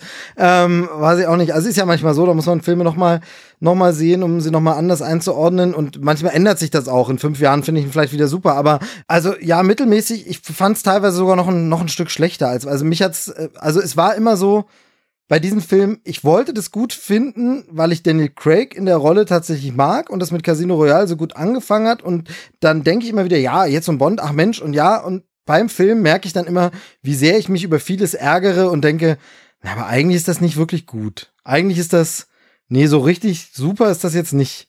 Eigentlich ist das ganz schön dumm. Ja, das ist jetzt eigentlich eine Frechheit. Und dann werde ich immer mal ein bisschen böser und dann läuft der Abstand und denke ich, ach, jetzt ist eigentlich auch egal. Also irgendwie äh, lässt mich das alles mit einem ganz, ganz komischen Gefühl zurück. Ähm, richtig toll ist es, ist es alles nicht. Aber dann komme ich eben gleich zum wieder zum Nachdenken. Vielleicht war das Bond auch nie so wirklich. Also für eine größere übergeordnete Einordnung äh, in das gesamte Ranking oder so, weil da ist mir das alles noch viel zu frisch. Ich sage ja auch immer, ich, ich rank ja weder Bond noch Bond-Darsteller, die haben irgendwie alle Platz in meinem Herzen. Ähm, ich glaube, insgesamt ist die Kritik an den Craig-Filmen immer noch Kritik auf recht hohem Niveau die sind für meine Begriffe, auch wenn sie, wenn sie schlecht sind oder nicht stimmig, nie so peinlich schlecht, wie die zugegebenermaßen auch ziemlich übel gealterten äh, Bond-Filme aus der Hochphase des Sexismus und Kolonialismus äh, schlecht sind. Also auf die, in diese Niederung geht, es eigentlich nie vor. Ähm, sie sind unausgegoren, weil es eben keinen Masterplan gibt und weil sie immer so äh, für, für ihr unglaubliches Budget und ihren unglaublichen äh, Ehrgeiz in der Produktionsskala dann doch immer recht improvisierte Lösungen finden müssen. Und zum Teil gibt es auch Sachen jetzt auch in dem neuen Film, wo ich sagen muss, ich, die kann ich gar nicht einordnen. Ich weiß eigentlich gar nicht, warum die da drin sind oder was sie damit wollen. Das fängt hier bei diesem schurkischen Plan auf. Das geht weiter mit, mit diesem Dramaturgieproblem, über das wir geredet haben. Ich kann auch nicht so richtig für mich festhalten, warum die den Soundtrack von On Her Majesty's Secret Service hier mehrfach zitieren aufgreifen? Ist das eine Gedächtnisstütze für uns? Soll das eine falsche Fährte sein, damit wir denken, die Frau stirbt und Bond stirbt nicht am Schluss? Ähm, finden Sie die Musik einfach gut und wollen die mal wieder einstreuen, weil es wirklich ganz tolle Musik ist? Also keine Ahnung. Ähm, ich weiß nicht, ob ihr da interessante Ideen habt, äh, um das zu beantworten. Möglicherweise wird das klarer, wenn man die Filme jetzt erstmal fünf, sechs Jahre in die Ecke donnert und sich dann nochmal hervorholt und sie dann im Vergleich mit den neuesten Filmen, die dann natürlich nochmal viel schlechter sein werden als die Bond-Filme in der goldenen Ära, die wir mitgemacht gemacht haben, äh, wenn sie dann im Vergleich viel besser aussehen. Ich, ich bin mir gerade gar nicht sicher, gab es nicht ähm, nach dem Regiewechsel auch nochmal einen Filmmusikwechsel, dass dann jemand anders übernommen hat und es erst jemand anders machen wollte und dann nicht, wo dann äh, auch offiziell war, naja, wegen äh, Corona und so geht's jetzt gerade nicht und jetzt ist zu lange und ist schon wieder ausgebucht oder durch die Verschiebung. Ich weiß es gar nicht mehr, aber ich bild mir fast ein und dann äh, könnte nämlich so ein Rückbesinnung auf einen alten Soundtrack auch einfach nur bedeuten, wir müssen da noch irgendwas füllen, ah, nimm doch das. Ähm, also. Aber das ist doch, also Entschuldigung, das Hans Zimmer haben die ja dabei. Also Hans Zimmer hat doch wahrscheinlich drei Soundtracks fertig geschrieben, seitdem wir angefangen haben, hier miteinander zu reden, ja, oder? An sowas wird's doch nicht scheitern. Ja, keine, keine Ahnung, ich, ich, ich weiß es nicht. Ähm, aber weil du gesagt hast, so, so, so ähm, nicht mehr, also dass einige problematische Aspekte früherer Bond-Filme nicht drin sind, aber zum Beispiel Frau ist einfach auch immer noch äh, viel, viel zu jung. Ne? Also das ist auch so ein Ding, wo ich sage, auch darauf hätte man vielleicht mal verzichten können. Gut, ging jetzt schon aus dem, also das geht ja, ist ja ein Erbe aus dem Vorgängerfilm, aber man hätte tatsächlich den Altersunterschied auch ein bisschen verkleinern können. Steve, da muss jetzt aber den Film verteidigen. Das ist seine Tochter, das hast du verstanden, ja? ja, die meine ich ja nicht, die meine ich ja nicht. Aber ähm, auch, auch des, des Töchterleins Mutter, das ist einfach wirklich so ein Ding, das im Jahr, egal jetzt wann der Film nur rausgekommen ist, 2020 noch zu sehen, fand ich schon ein bisschen so, ich dachte, da sind wir drüber hinweg. Also war, war problematisch. Ja, aber du kannst ja jetzt nicht weniger divers werden, so. Also darf doch jeder lieben, wen er will. Ah, Und wenn okay, da halt 40 ja. Jahre dazwischen sind, dann ist das halt so. Hm, okay. Du bist so tolerant, das ist wunderbar. Ähm, ich denke, äh, damit haben wir so ein bisschen äh, den Film nochmal rekapituliert. Ich stelle fest, dass es auch gar nicht so leicht ist. Also ähm, es gibt Filme, die sich ganz, ganz einfach verreißen lassen und es gibt Filme, die sich ähm, überschwänglich loben lassen. Ich würde jetzt nicht sagen, dieser Film ist dazwischen, weil ich fand ihn schon wirklich nicht so gut und, und äh, machte mir nicht so Spaß und ich habe kein großes Interesse, ihn jetzt bald wiederzusehen. Ähm, von daher ist er schon für meinen Geschmack eher auf der schlechten Seite, aber es ist trotzdem nicht so leicht, ihn jetzt einfach zu verreißen, weil eben irgendwie ja, es ist der Abschluss der Daniel Craig-Reihe, die ich dann doch gern geschaut habe. Warum, weiß ich. Ich weiß eigentlich gar nicht so richtig, warum ich das gern geschaut habe. Das ist, glaube ich, das große Mysterium, das mich selbst so ein bisschen ärgert, dass ich gar nicht dass, wenn ich die Filme gucke, ich zugeben muss, das ist nicht so gut und ich gar nicht wirklich sagen kann, aber warum hast du es dir dann angeguckt? Warum guckst du es dir immer wieder an? Warum hast du, was, was ist das eigentlich, was dir daran gefällt? Das kann ich nicht so richtig ausmachen und das ist für mich so das Faszinosum. Ich spekuliere gerade an einer wilden Hypothese rum, dass die James Bond-Filme im Grunde mittlerweile so die Woody Allen-Filme unter den Blockbustern sind. Sie sind so eine feststehende Verabredung und es gibt so ein geteiltes Gefühl, dass sie vor 30, 40 Jahren doch irgendwie besser geworden sind. Aber irgendwie ist die Attraktion schon noch da, dass auch wirklich die, die, die tollsten und prominentesten Leute sich anheuern lassen, um dort mal mitzuarbeiten, auch wenn sie individuell gar nicht vielleicht ihre beste Arbeit für diese Reihe leisten. Aber das ist nur ein Verweis in Klammern, den ich auch sofort wieder zurückziehe, denn der Vergleich hinkt, hinkt wie ein Bond-Schurke aus den 70er Jahren mit Behinderung. Genau, äh, dann würde ich sagen, wenn wir mit äh, No Time to Die an der Stelle mal soweit durch sind, gibt's noch Anmerkungen, irgendwas, was euch noch auf der Seele brennt?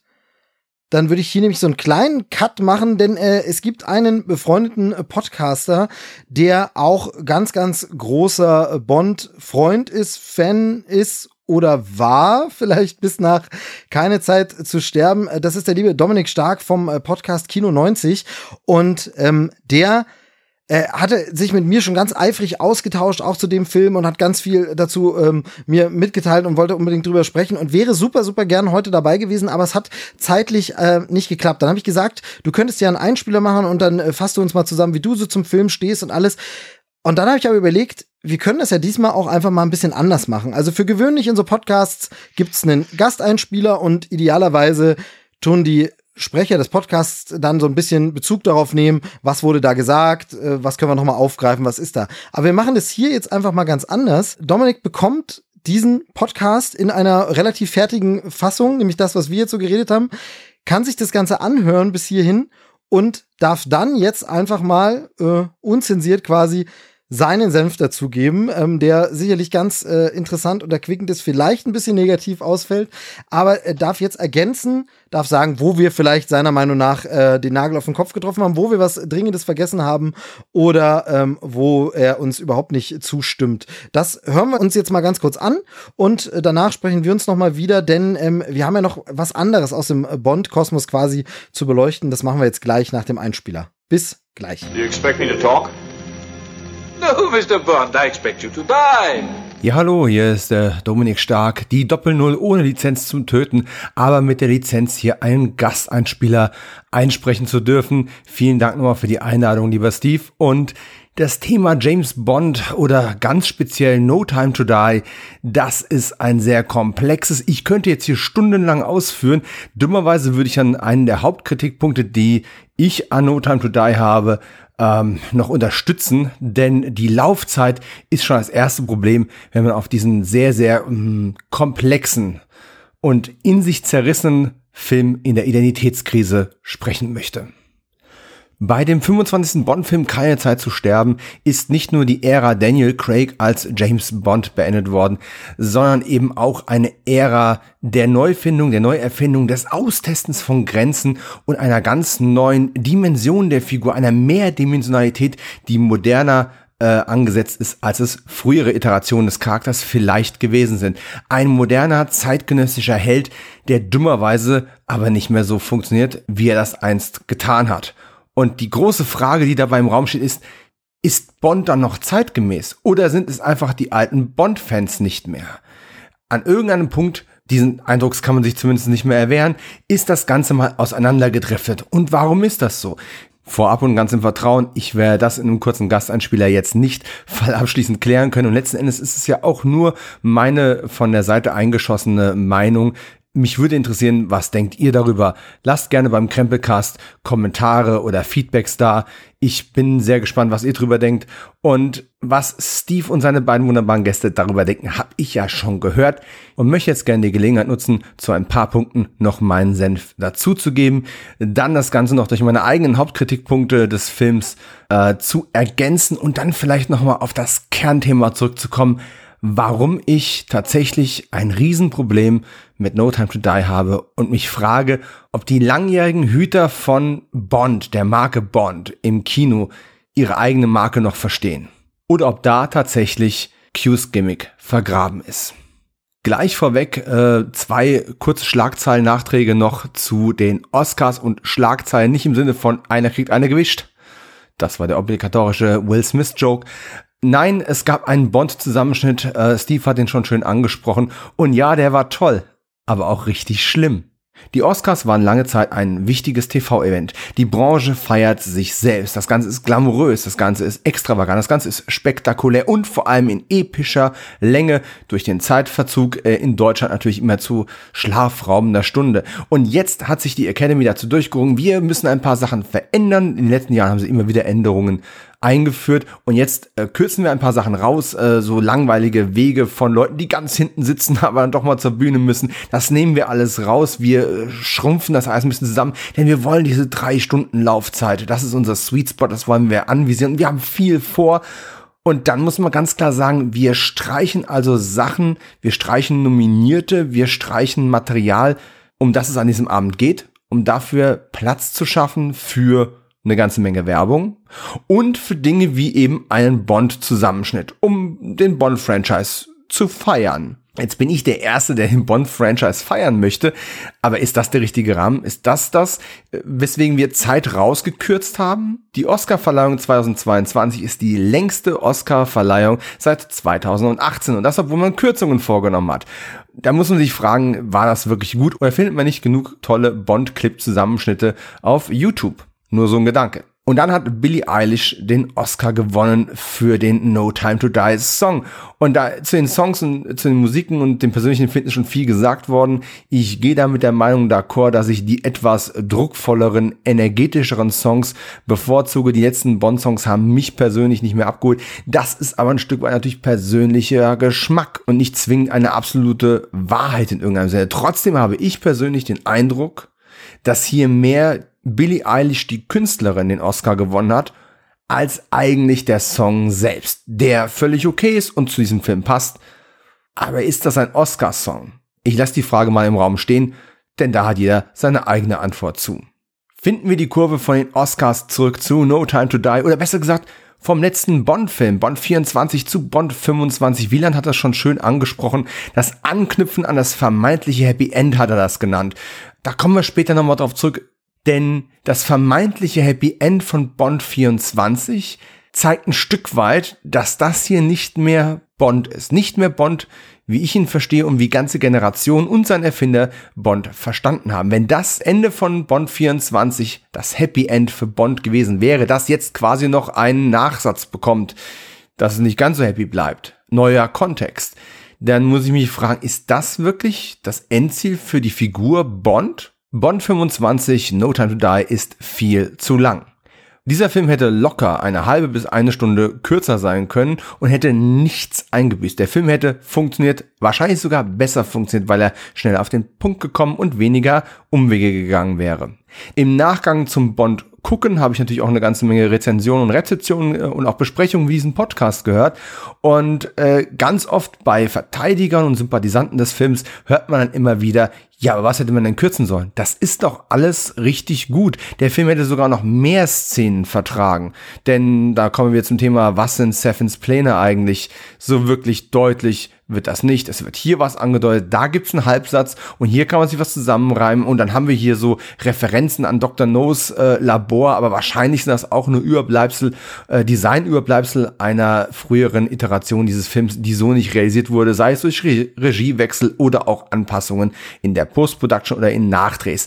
Der Punkt ist jedenfalls, ja, der Film hätte mehr vertragen können an manchen Stellen.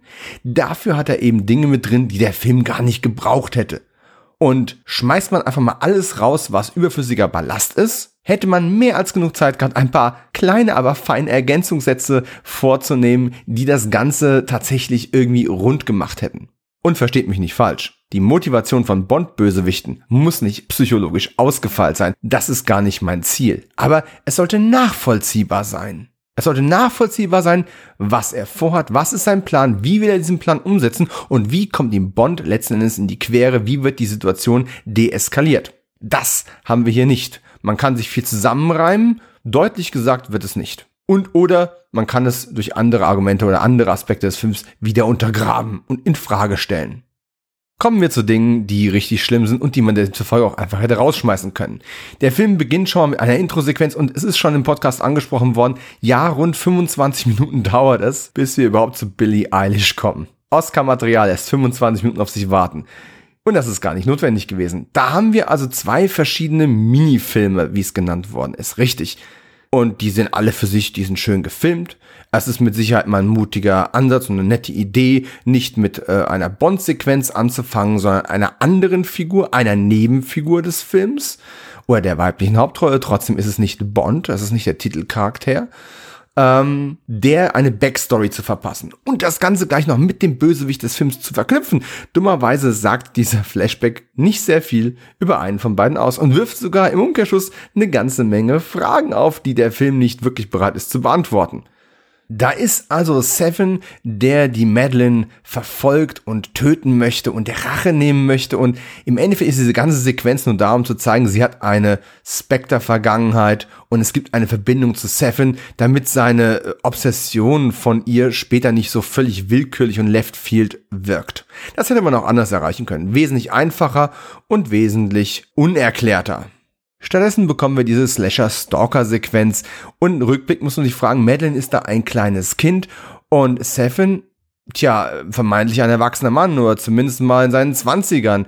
Zwischen den Schauspielern liegen vier Jahre, wenn man sich die Geburtsdaten mal anschaut. Und nein, Rami Malek sieht auch nicht so viel älter aus als die gute Lia. Von daher, es macht überhaupt keinen Sinn. Nochmal, wir machen hier Logikprobleme auf, während wir versuchen, eine Frage zu beantworten, die sich die Zuschauer auch beim mehrmaligen Sehen des Films wahrscheinlich nie gestellt hätten.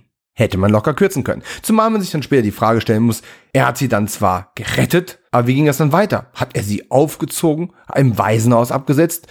Was soll der ganze Käse überhaupt? Aber gut, springen wir weiter. Springen wir zum Anknüpfen ans Happy End. Springen wir zu Bond, der in wunderschönen Locations unterwegs ist, der das Thema mit Vespa Lind abschließen möchte und der mit seiner Madeline in eine neue Zukunft aufbrechen möchte. Natürlich geht das völlig in die Hose. Wir bekommen ein paar tolle Stuntsequenzen äh, geboten. Das Ganze ist wunderschön gefilmt. Es geht viel zu lang. Und ich muss ganz ehrlich sagen, Bond ist ein Mann der Tat. Bond ist ein Mann, der nicht zögert. Bond ist ein kalter Hund. Bond ist aber auch ein Idiot. Und es tut mir richtig weh, das zu sagen.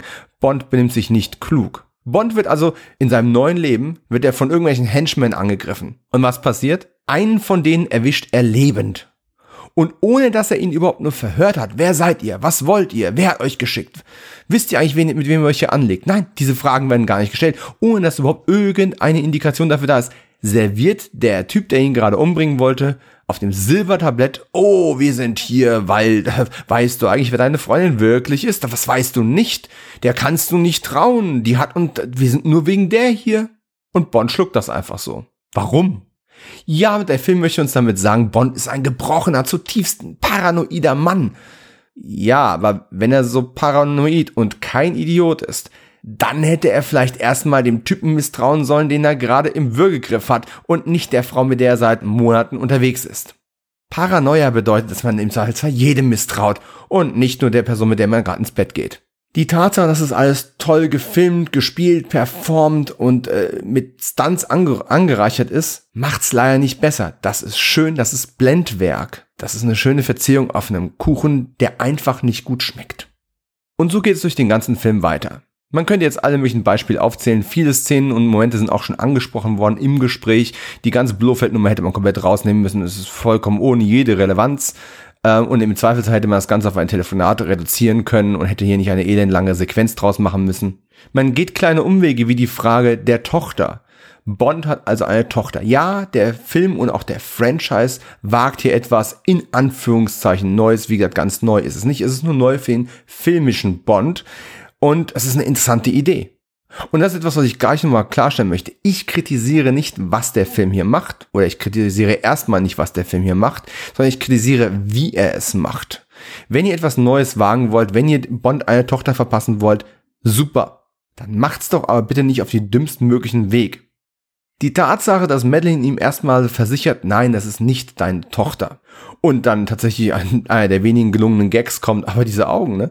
Ähm, das ist super. Dummerweise wird es später vollkommen ohne jede Not wieder aus dem Spiel genommen. Seven sagt, es ist dein Kind und Bond, oh ja, natürlich. Bond glaubt das sofort. Schon wieder glaubt Bond, dem Antagonisten im Zweifelsfall, viel mehr als der Frau, die er so sehr liebt.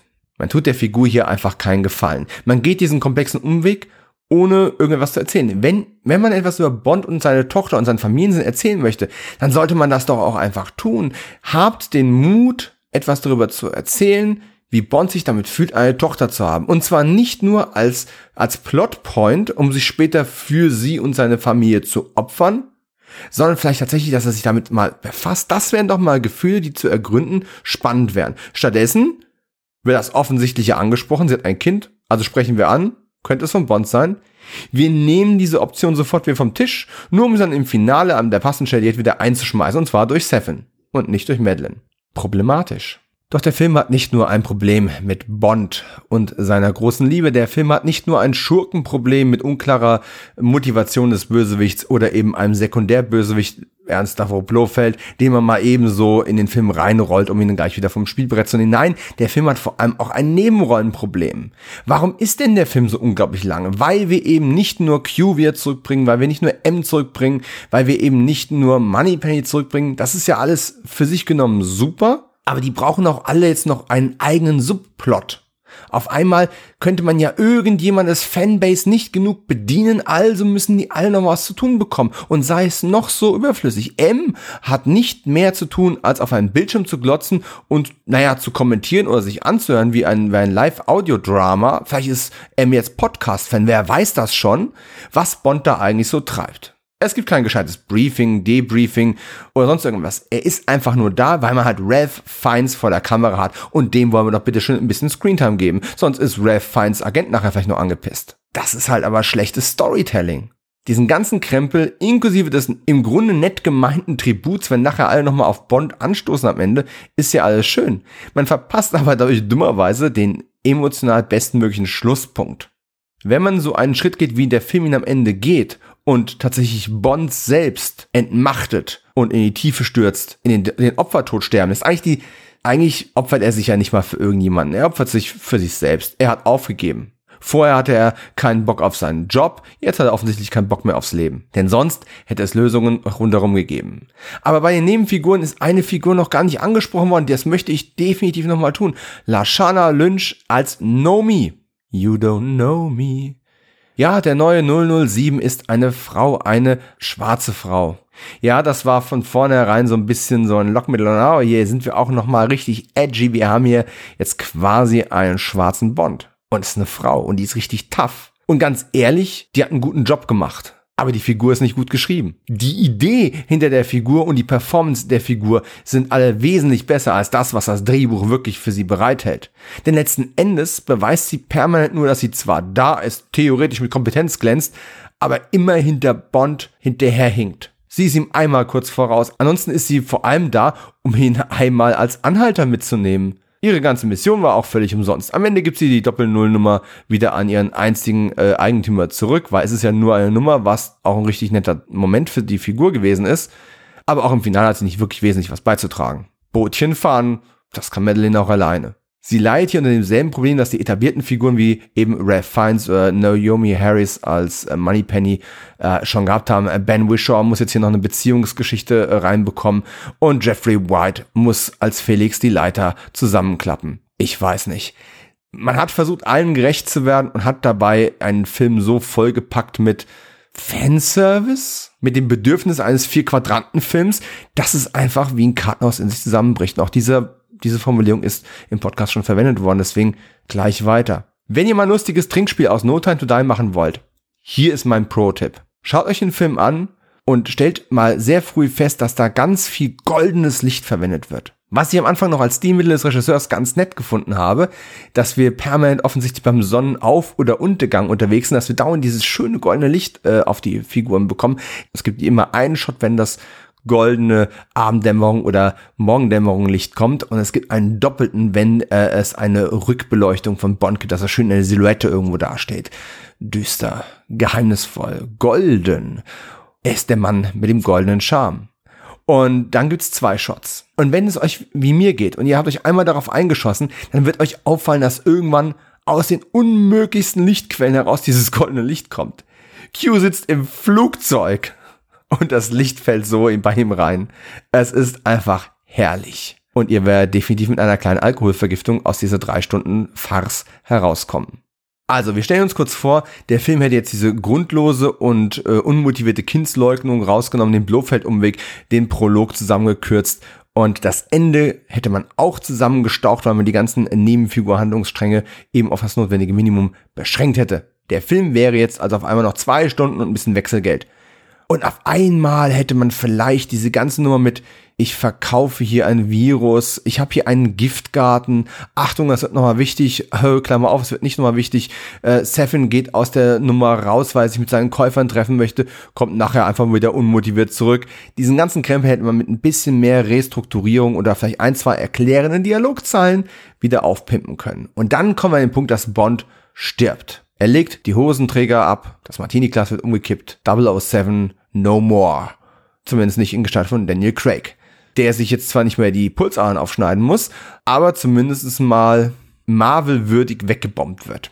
Und das sollte etwas mit mir machen. Denn so kritisch ich den Film auch jetzt gerade eingeordnet habe, der, nochmal zur Betonung, hochprofessionell umgesetzt worden ist, das sieht alles toll aus. Es hält aber nicht zusammen.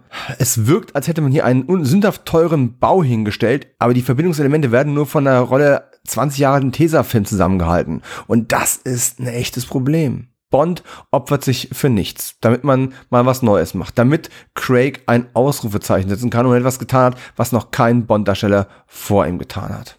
Und ohne den schwarzen Peter jetzt äh, Bond auf den Baccarat-Tisch zuzuschieben, es ist nicht allein seine Schuld. Man hat das Gefühl, dass da durch den Broccoli-Clan zwar eigentlich Masterminds da sind und trotzdem ein Kevin Feige fehlt. Ja, man meint, es gäbe zwei Leute, die hier alle Fäden in Hand halten. Aber es fehlt der übergeordnete Plan. Man macht denselben Fehler wie der Star Wars Franchise mit seiner neuen Trilogie, mit seiner Abschluss Skywalker Trilogie. Es gibt keinen übergeordneten Plan, jeder kann sein Ding machen, aber es muss dann irgendwie zusammenhängend erzählt werden. Man möchte Marvel nacheifern, man braucht heute ein Cinematic Universe. Die Leute wollen ongoing Storytelling, horizontale Erzählweise. Aber bei fünf Filmen in 15 Jahren ist das einfach zu wenig. Und nach 15 Jahren schalten die Leute auch bei ihrer Lieblingskrimiserie irgendwann einfach aus. Der Drops ist gelutscht. Die Olive im Martini ist schal. Keine Serie interessiert nach 15 Jahren noch irgendjemand und deswegen werden sie irgendwann eingestellt. Ich habe schon gesagt, Bond zu töten oder ein Kind zu verpassen ist nicht schlimm, wenn man es gut macht. Es hat mich emotional null getroffen. Ich bin nicht gespoilert worden. Ich habe den Film gesehen und ich dachte mir dann irgendwann im weiteren Verlauf des Films, oh mein Gott, ich glaube, sie werden genau das tun. Sie werden Bond über die Klinge springen lassen. Ob sie den Mut dafür wirklich haben? Wie werden sie das tun? In dem Augenblick ist mein Kopfkino angesprungen. Es hatte ja viel Zeit. Die Handlung ist ja jetzt nicht gerade im Zeitraffer verflogen, sich darüber Gedanken zu machen. Und am Ende ist es so billig. Was man sich sagen muss, der hat tausend Wege rundherum gegeben. Ich nehme es ihm nicht ab. Der einzige Grund, warum das funktioniert, warum man das hinnehmen kann, ist, dass Bond einfach müde ist. Weil Daniel Craig Bond müde ist. Und damit überträgt sich das auch irgendwo auf den Zuschauer. Und hier kommen wir eigentlich langsam zu dem Punkt, den ich machen möchte. Schauspieler nehmen Einfluss auf die Rollen, die sie prägen. Das passiert, je länger sie einem Franchise treu sind. Das ist zum Beispiel auch meinem heißgeliebten Star Trek Franchise passiert. Irgendwann war Captain Jean-Luc Picard mehr das, was Patrick Stewart haben wollte und sich unter Picard vorgestellt hat und nicht mehr das, was die Autoren, Produzenten und Erfinder der Figur mal für Picard vorgesehen haben. Deswegen passieren in den Kinofilmen zunehmend irgendwelche Dinge, die Patrick Stewart Geschichten sind und nicht Jean-Luc Picard-Geschichten. Und das ist bei Daniel Craig und seiner Bond-Ära eben auch sehr schnell passiert, nachdem mit Casino Royale die Tür mit einem Bums aufgestoßen worden ist, dass man sagen musste, ja, hier ist ein neuer Bond, der ist dynamisch, das ist eine neue Form von Energie. Und ab dem zweiten Film, den wir damals eigentlich besonders gut fanden und der im Rückblick im Vergleich zu den nachfolgenden Dingern gar nicht so schlecht dasteht, da zerfällt's. Die Craig-Ära geht auf die Gefühlsebene. Und was bedeutet es dann, wenn ich am Ende keine Gefühl dafür habe, wenn Bond stirbt? Müsste nicht genau das dann passieren? Der Mission Impossible Franchise ist ebenfalls angesprochen worden und dass dort immer wieder jetzt Handlungselemente und Figuren aufgegriffen worden sind. Ich möchte das noch ein bisschen nachkorrigieren. Handlungselemente nur sehr, sehr bedingt. Und zwar in einer Art und Weise, dass ich Mission Impossible 5, 6, 7 gucken kann, ohne vorher alle nochmal aufgefrischt zu haben. Und ich verstehe aus dem Kontext heraus auch, und da, okay, das ist eine Frau, in die Ethan Hunt offensichtlich verliebt ist oder war und da gibt es eine Vergangenheit. Ich muss es nicht noch erstmal neu aufarbeiten. Und ich muss es auch nicht wie jedem Film neu retconnen, weil mir was Neues eingefallen ist, was ich mit der Figur machen könnte. Nein, man bleibt da halbwegs konsequent. Immer mehr Figuren, immer mehr Elemente, die übertragen werden und trotzdem für sich stehende Abenteuer, die Spaß machen. Und das ist eigentlich der Kern dessen, was Bond immer für mich ausgemacht hat und eigentlich auch für sehr, sehr viele andere Bond-Fans ausgemacht hat. Bond hat Spaß gemacht. Man wollte wie Bond sein, man wollte mit Bond abhängen, man wollte mit Bond in die Kiste gehen. Es spielt auch keine Rolle, welchen Vergleich wir hier ziehen. Alles schon mal da gewesen, aber Bond hat vor allem immer unterhalten. Und jetzt ist die Frage, ist Bond noch zeitgemäß? Ist diese Form von Spion überhaupt noch zeitgemäß im digitalen Zeitalter ohne Kalten Krieg? Gut, inzwischen hat sich die politische Lage wieder etwas verändert. Vielleicht gibt es da wieder mehr Bedarf an äh, Spionen. Vielleicht muss man die Art der Geschichten verändern. Es ist auch nicht mehr so was Besonderes, wenn einer in der Welt herumreist und den Globetrotter gibt äh, im Dienste ihrer Majestät, weil einfach Flüge viel, viel günstiger geworden sind im Laufe der letzten Jahrzehnte. Die Welt ist kleiner geworden. Mikroskopischer, man könnte sagen auf einer Nietengröße runtergegangen war. Ähm, aber der Kern des Bond sollte immer sein, es muss Spaß machen. Und vor allem, es hat Bond immer Spaß gemacht, Bond zu sein. Diesem Bond nicht. Daniel Craig ist der einzige Bond, der in dem Augenblick, wo er der voll ausgeformte Bond ist, nämlich über den Verlauf von Casino Royale, in dem Augenblick, wo das erreicht ist, dieses Etappenziel erreicht ist, hatte Daniel Craig keine Lust mehr Bond zu sein. Oder Bond hatte keine Lust mehr Bond zu sein. Und das setzt sich durch alle Filme fort. Ein Bond-Film folgt einem Schema. Da ist ein Briefing, es gibt eine Mission, Bond erledigt die Mission und am Ende gibt es ein Debriefing und einen Nachsatz und meistens noch einen Beischlaf. Das kann man modernisieren. Man kann das Frauen und kann und muss vor allem das Frauenbild aktualisieren. Aber es sollte immer noch Spaß machen. Bond sollte auch bei aller Tragik und bei allen Veränderungen immer noch etwas sein, also, ja, ich bin Bond.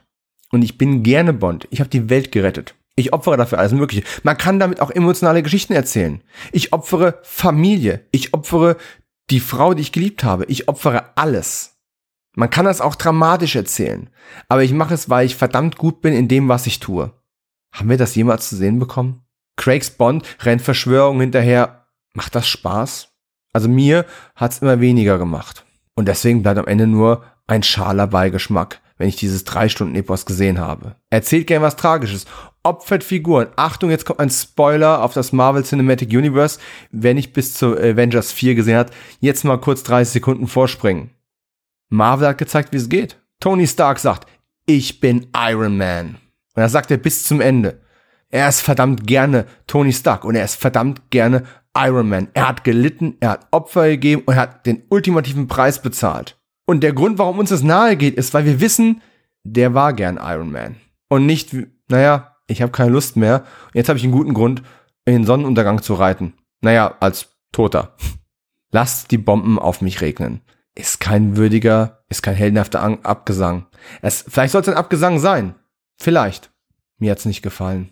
Und ich habe die Blu-ray im Regal stehen und ich werde mir den Film irgendwann wieder ansehen und vielleicht in ein paar Jahren Abstand und wenn ein neuer Bond gekürt worden ist, sehe ich das Ganze vielleicht ein bisschen entspannter. Aber bis dahin wird noch viel Zeit vergehen. Und No Time to Die sicherlich nicht so oft in der Rotation landen wie selbst der cheesigste Bond, den man sich vorstellen kann. Kleiner Spoiler für den Rest des Podcasts, den ihr unbedingt hören sollt, obwohl meine Ausschweifung hier auch schon wieder viel zu lang ist. Steve wird gleich die Frage stellen, ob wir noch Lust auf Bond haben und ob wir uns darauf freuen, wie Bond weitergeht. Und jeder, der glaubt, nach den letzten Minuten meines Vortrags müsste meine Antwort sein, nein, ich habe keinen Bock mehr auf den Scheiß, der irrt. Ich habe wahnsinnig Lust auf Bond. Ich freue mich riesig darauf, den neuen Bond kennenzulernen, wann auch immer er benannt wird. Ein neuer Bond und eine neue Ära gibt uns eine neue Chance nach vorne zu schauen, mit der Figur was Neues, was Spannendes, was Besseres zu machen. Ob es übergreifende Handlungsbögen gibt oder nicht, völlig egal. Und Joel hat schon gesagt, ich muss es nochmal erwähnen, der größte Zynismus, den dieser Film betreibt, ist, Bond zu opfern und ein paar Minuten später am Ende des, der Credits zu sagen, James Bond will return. Damit sagen die Prozent im Endeffekt auch nur, Craig ist gegangen, er hat das Ende bekommen, das er verdient und sich gewünscht hat. Und wir sagen euch aber gleich, macht euch keine Sorgen, bevor ihr jetzt heulend rausgeht, wir nehmen das selber nicht so ernst. Solltet ihr aber. Vor allem, wenn ihr uns sagt, das war eine ernste Ära. Dann behandelt sie bitte auch mit ein bisschen mehr Respekt. Und die Intelligenz des Zuschauers vielleicht auch. Und in dem Sinne packe ich mal meine giftigen Argumente wieder ein und gönn mir einfach einen entspannten Martini an der Bar. Euch noch viel Spaß mit dem Rest des Podcasts und äh, ich hoffe, wir hören uns. Sei es bei meinem eigenen Podcast, dem Q90 Podcast oder andernorts. Oh, PS ganz vergessen, Anna the Armors, super. Und warum mag gefühlt jeder diese ganze Kuba-Sequenz? Weil sich das anfühlt wie Bond auf einer Mission und weil Daniel Craig ganz kurz das Gefühl vermittelt, ganz kurz, dass er Spaß daran hat, Bond zu sein. und nicht mit seinem Job hadert, mit seinem Alter hadert, mit seinem Alter in seinem Job hadert, seiner Beziehung hadert, äh, dem Frauenbild hadert, seinem Chef, den Regierungen, dem, äh, dem Wetterdienst oder sonst irgendetwas. Soll keiner sagen, No Time to Die wäre nur schlecht. Jetzt aber wirklich, ciao. My God, what's Bond doing? I think he's attempting re-entry, sir. So, soweit äh, Dominik Stark vom Kino 90 Podcast. Wir wissen nicht, was er gesagt hat. Ich habe nur so eine Ahnung, dass es, glaube ich, nicht so positiv ausfällt und er vielleicht auch ein bisschen weniger um den heißen Brei herumredet, was die kritischen Themen angeht, als wir. Ähm, spannend wird es allemal. Äh, wie ich sag mal pro forma, we agree to disagree. Ja, genau, genau. Ähm, so, äh, wie geht's euch denn allgemein jetzt so mit dem Thema Bond? Habt ihr Bock auf die nächste Fortsetzung oder ist das Thema für euch so ein bisschen jetzt abgeschlossen? Also ich habe schon mit genug Abstand dann Bock auf wieder einen großen Spionage, Agenten, Actionfilm. Wie der genau auszusehen hat, ich lasse mich überraschen. Ich möchte da gar nicht so viele Eckpfeiler vorgeben, die mich dann letztlich äh, die äh, bei Nichterfüllung enttäuschen. Deswegen, ähm, ich wünsche mir einen großen, actionreichen Agentenfilm, habe aber auch ein bisschen Angst, was mit der Marke jetzt passiert, da sie ja verkauft wurde und man da ja schon den einen oder anderen Plan hört.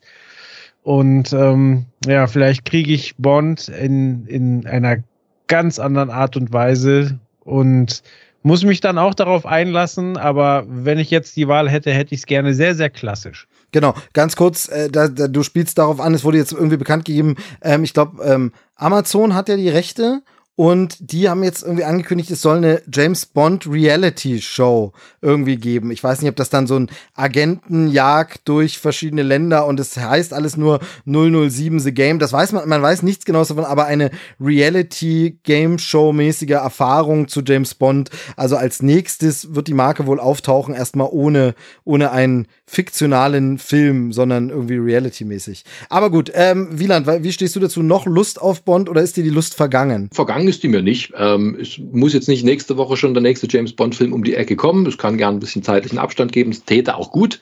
Wir haben jetzt an No Time to Die ja auch gesehen, dass äh, wenn allzu viel Zeit verstreicht, muss das jetzt nicht unbedingt das beste Zeichen dafür sein, dass sie sich wirklich Mühe geben mit, mit Plot und Drehbuch. Aber ähm, vielleicht gelingt es ihnen ja diesmal äh, wirklich kreativen Leuten zu vertrauen, die auch mal, wie sagt man so schön, die, die Schlüssel zu Papas Familienwagen äh, bekommen dürfen und ihn mal eine Runde auszufahren. Ähm, fallen uns allen, glaube ich, ein Dutzend Leute ein, denen wir das gönnen würden oder total zutrauen würden, da mit frischen Ideen ranzukommen. Klassisch oder nicht klassisch ist für mich gar nicht so die entscheidende Frage jetzt. Es darf gern erstmal alles eine Nummer kleiner sein. Der Film darf kürzer, bisschen preiswerter produziert ausfallen und er muss auch nicht sämtliche Probleme der Menschheit in die letzten 20 Minuten packen. Das wünsche ich mir. Ähm, also äh, ein bisschen äh, erschrocken war ich ja, als es äh, hieß, sie rebooten jetzt gerade Batman wieder und dann denkt man, okay, nach den letzten Filmen, die so zweieinhalb Stunden dauerten und wo es sehr episch wird, kann das jetzt auch mal nur mal kleiner ausfallen. Dann kommt so ein drei Stunden Film, den ich nicht gesehen habe, um die Ecke und der ist auch wieder sehr problembehaftet und sehr düster. Vielleicht kommt man davon erstmal ein bisschen wieder weg. Es darf sich ja gern auch wieder nach hinten raus alles ein bisschen durcheskalieren. Ähm, aber bisschen kleiner, bisschen Kammerspielartiger, da hätte ich nichts gegen.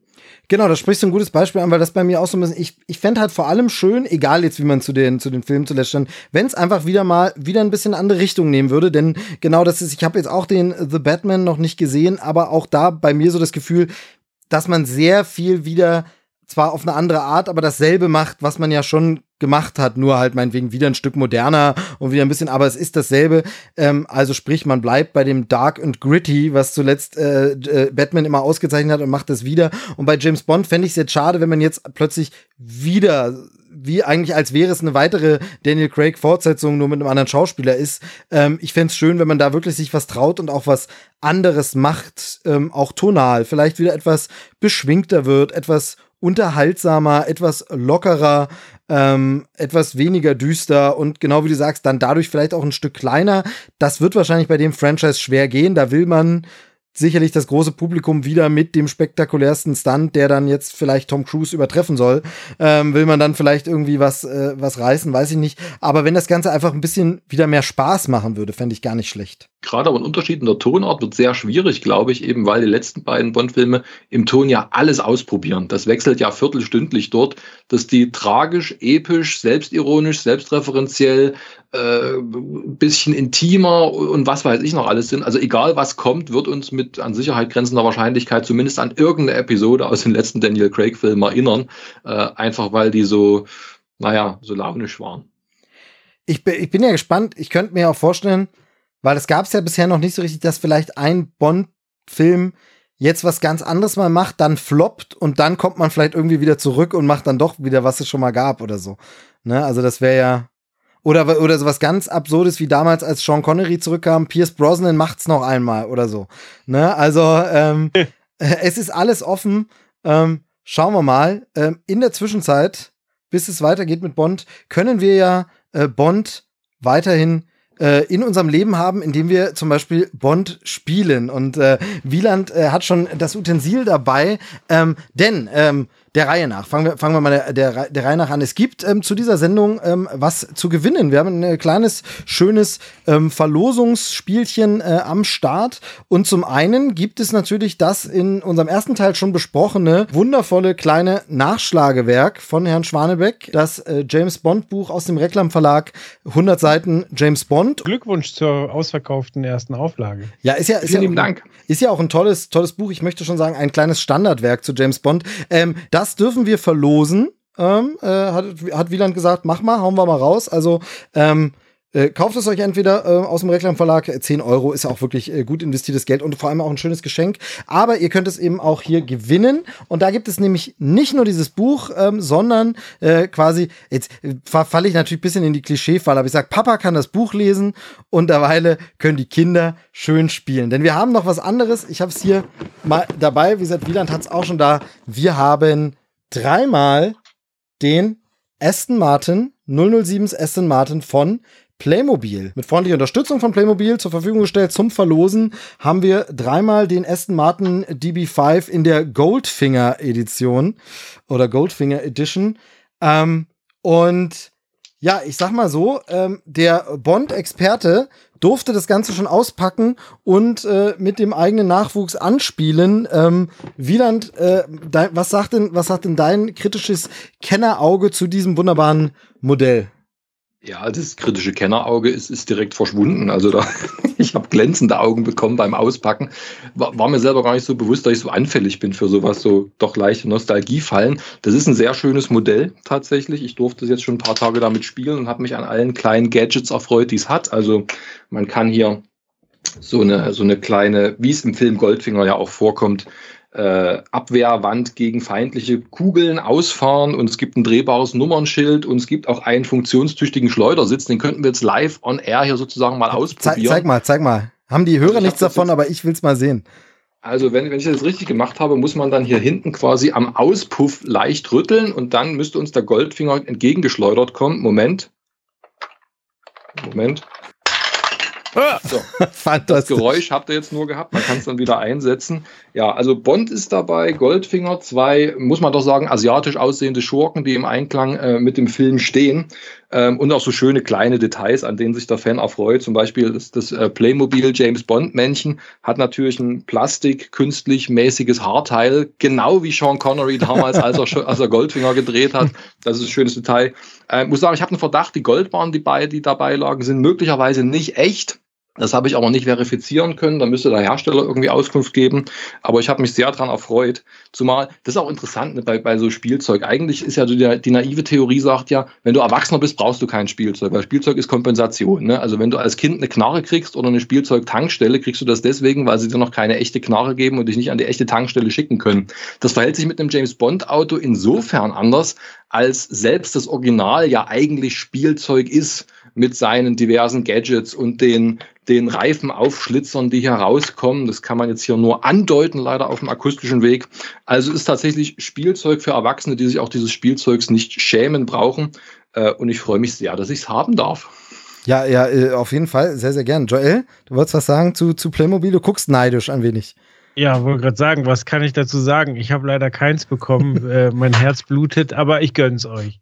Genau, ich finde ja tatsächlich schön, äh, das habe ich schon mal gesagt an anderer Stelle, ähm, äh, bei diesen Playmobil-Modellen, was mir gefällt, äh, ich finde die Playmobil-Figuren auch cool. Ist super witzig, du hast schon gesagt, hier irgendwie äh, Goldfinger und Oddjob und so sind dabei. Ähm, alles gut, aber das Schöne an diesen Playmobil-Modellen finde ich, dass du die Playmobil-Figur wegnehmen kannst und es steht einfach als Modell des Autos da. Also jetzt ein richtiger Modellautosammler sieht natürlich, es ist bloß ein bloß in Anführungsstrichen Playmobil-Modell, aber für einen selbst, du kannst einfach ins Regal stellen und es sieht einfach wie eine Replika des äh, Fahrzeugs aus und nicht so wie zum Beispiel bei Modellen von, sagen wir mal, äh, Lego. Ne? Da ist es ja immer so, Lego wird gebaut und wenn du dann so ein Filmfahrzeug hast, ich glaube, sie haben nichts von James Bond meines Wissens nach, aber wenn du da irgendwelche Autos baust, dann sehen die ja immer wie Lego-Steine aus und du hast überall diese Noppen drauf und so.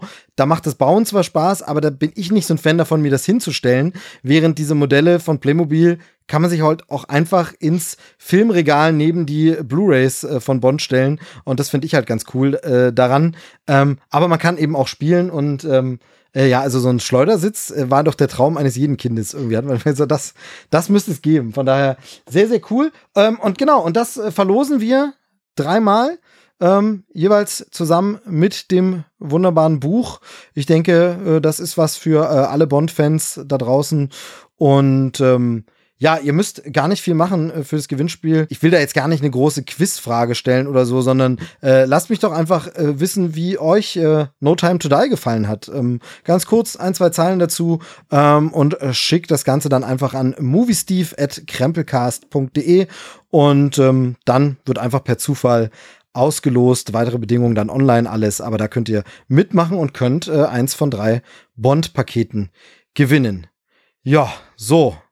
Das war jetzt unser Bond-Nachklapp, der ja wahrscheinlich äh, für eine Weile erstmal das Thema abschließt, denn ich glaube, es wird ein bisschen dauern, bis es da mal weitergeht.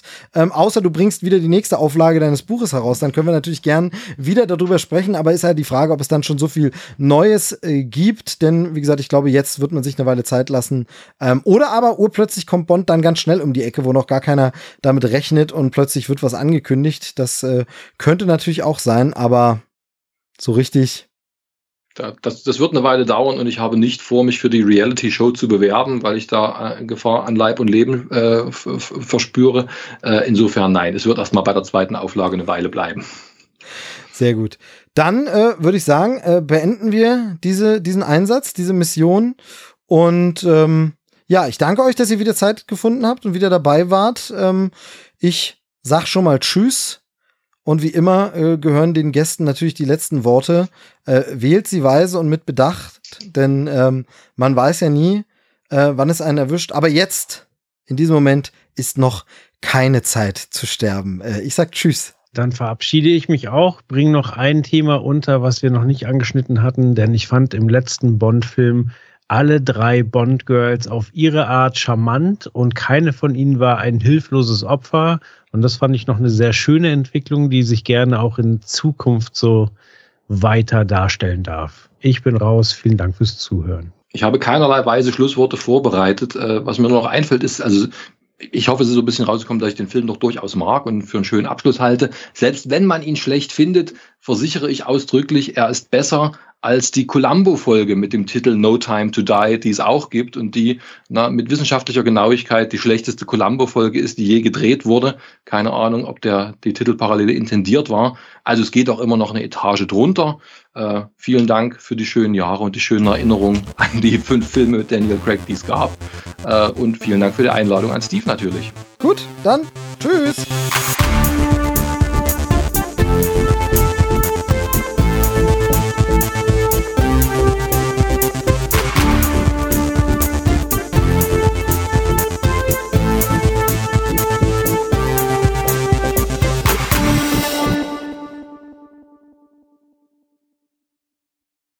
Ich guck mal, was ich jetzt von diesem Nachgeplänkel noch irgendwo mit reinschneide. Das fand ich übrigens sehr charmant gemacht, wie er da in, war das schon in Kuba, wo er auf sie trifft und äh, es quasi sie, äh, ihn mit dem Roller mitnimmt und es sich erstmal anfühlt wie so das klassische, er ist zufällig in einer rein reingerattert und natürlich legt er die flach und dass das dann nicht so aufgelöst wird und er auch nicht mit ihr in der Kiste landet, fand ich auch ganz charmant. Genau, das ist noch Jamaika am Anfang, wo ah, er Jamaika, wohnt. genau, mhm. richtig. Ja, über die haben wir jetzt gar nicht gesprochen. Die war aber, finde ich, nämlich, das wurde ja vorher so hoch gekocht, dass es eine, weil, weil, weil dann hieß es ja immer, es ist eine Nachfolgerin und es gibt jetzt eine weibliche 007, James Bond ist jetzt eine Frau und bla. Und im Film spielt es einfach gar keine Rolle. Also im Film spielt es gar keine Rolle. Und was der Film auch, wo der auch so, so hin und her sich nicht entscheiden kann, ist dieses, äh, die 007, das ist ja nur eine Nummer. Du kriegst die 007. Ja, ist es jetzt nur eine Nummer oder nicht? Also da kann sich der Film auch nicht auf eine Aussage committen, sondern ist so von wegen, ja, gerade sagen wir dir noch, dass das vollkommen unwichtig ist, weil es geht um den Typen James Bond. Aber es ist schon geiler, wenn er die Nummer trägt, weil sonst ist es ja nicht so. Also, wo ich aus, was soll das denn? Ganz lustig ist da der, ähm, die, die, es entstehen ja noch James Bond Romane in der offiziellen Reihe, jetzt immer von neuen Autoren. Und zuletzt haben sie drei schreiben lassen von Anthony Horowitz. Das ist ein ziemlich guter Unterhaltungsschriftsteller, ein Brite. Der hat auch ein paar Sherlock Holmes Bücher geschrieben.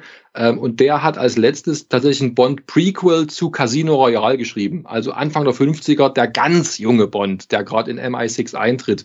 Und da wird das Problem mit der Nummer aufgegriffen. Der Roman beginnt, glaube ich, mit den Worten ach, 007 ist tot. Und dann wird die Nummer nämlich frei für den, für den neuen Kollegen.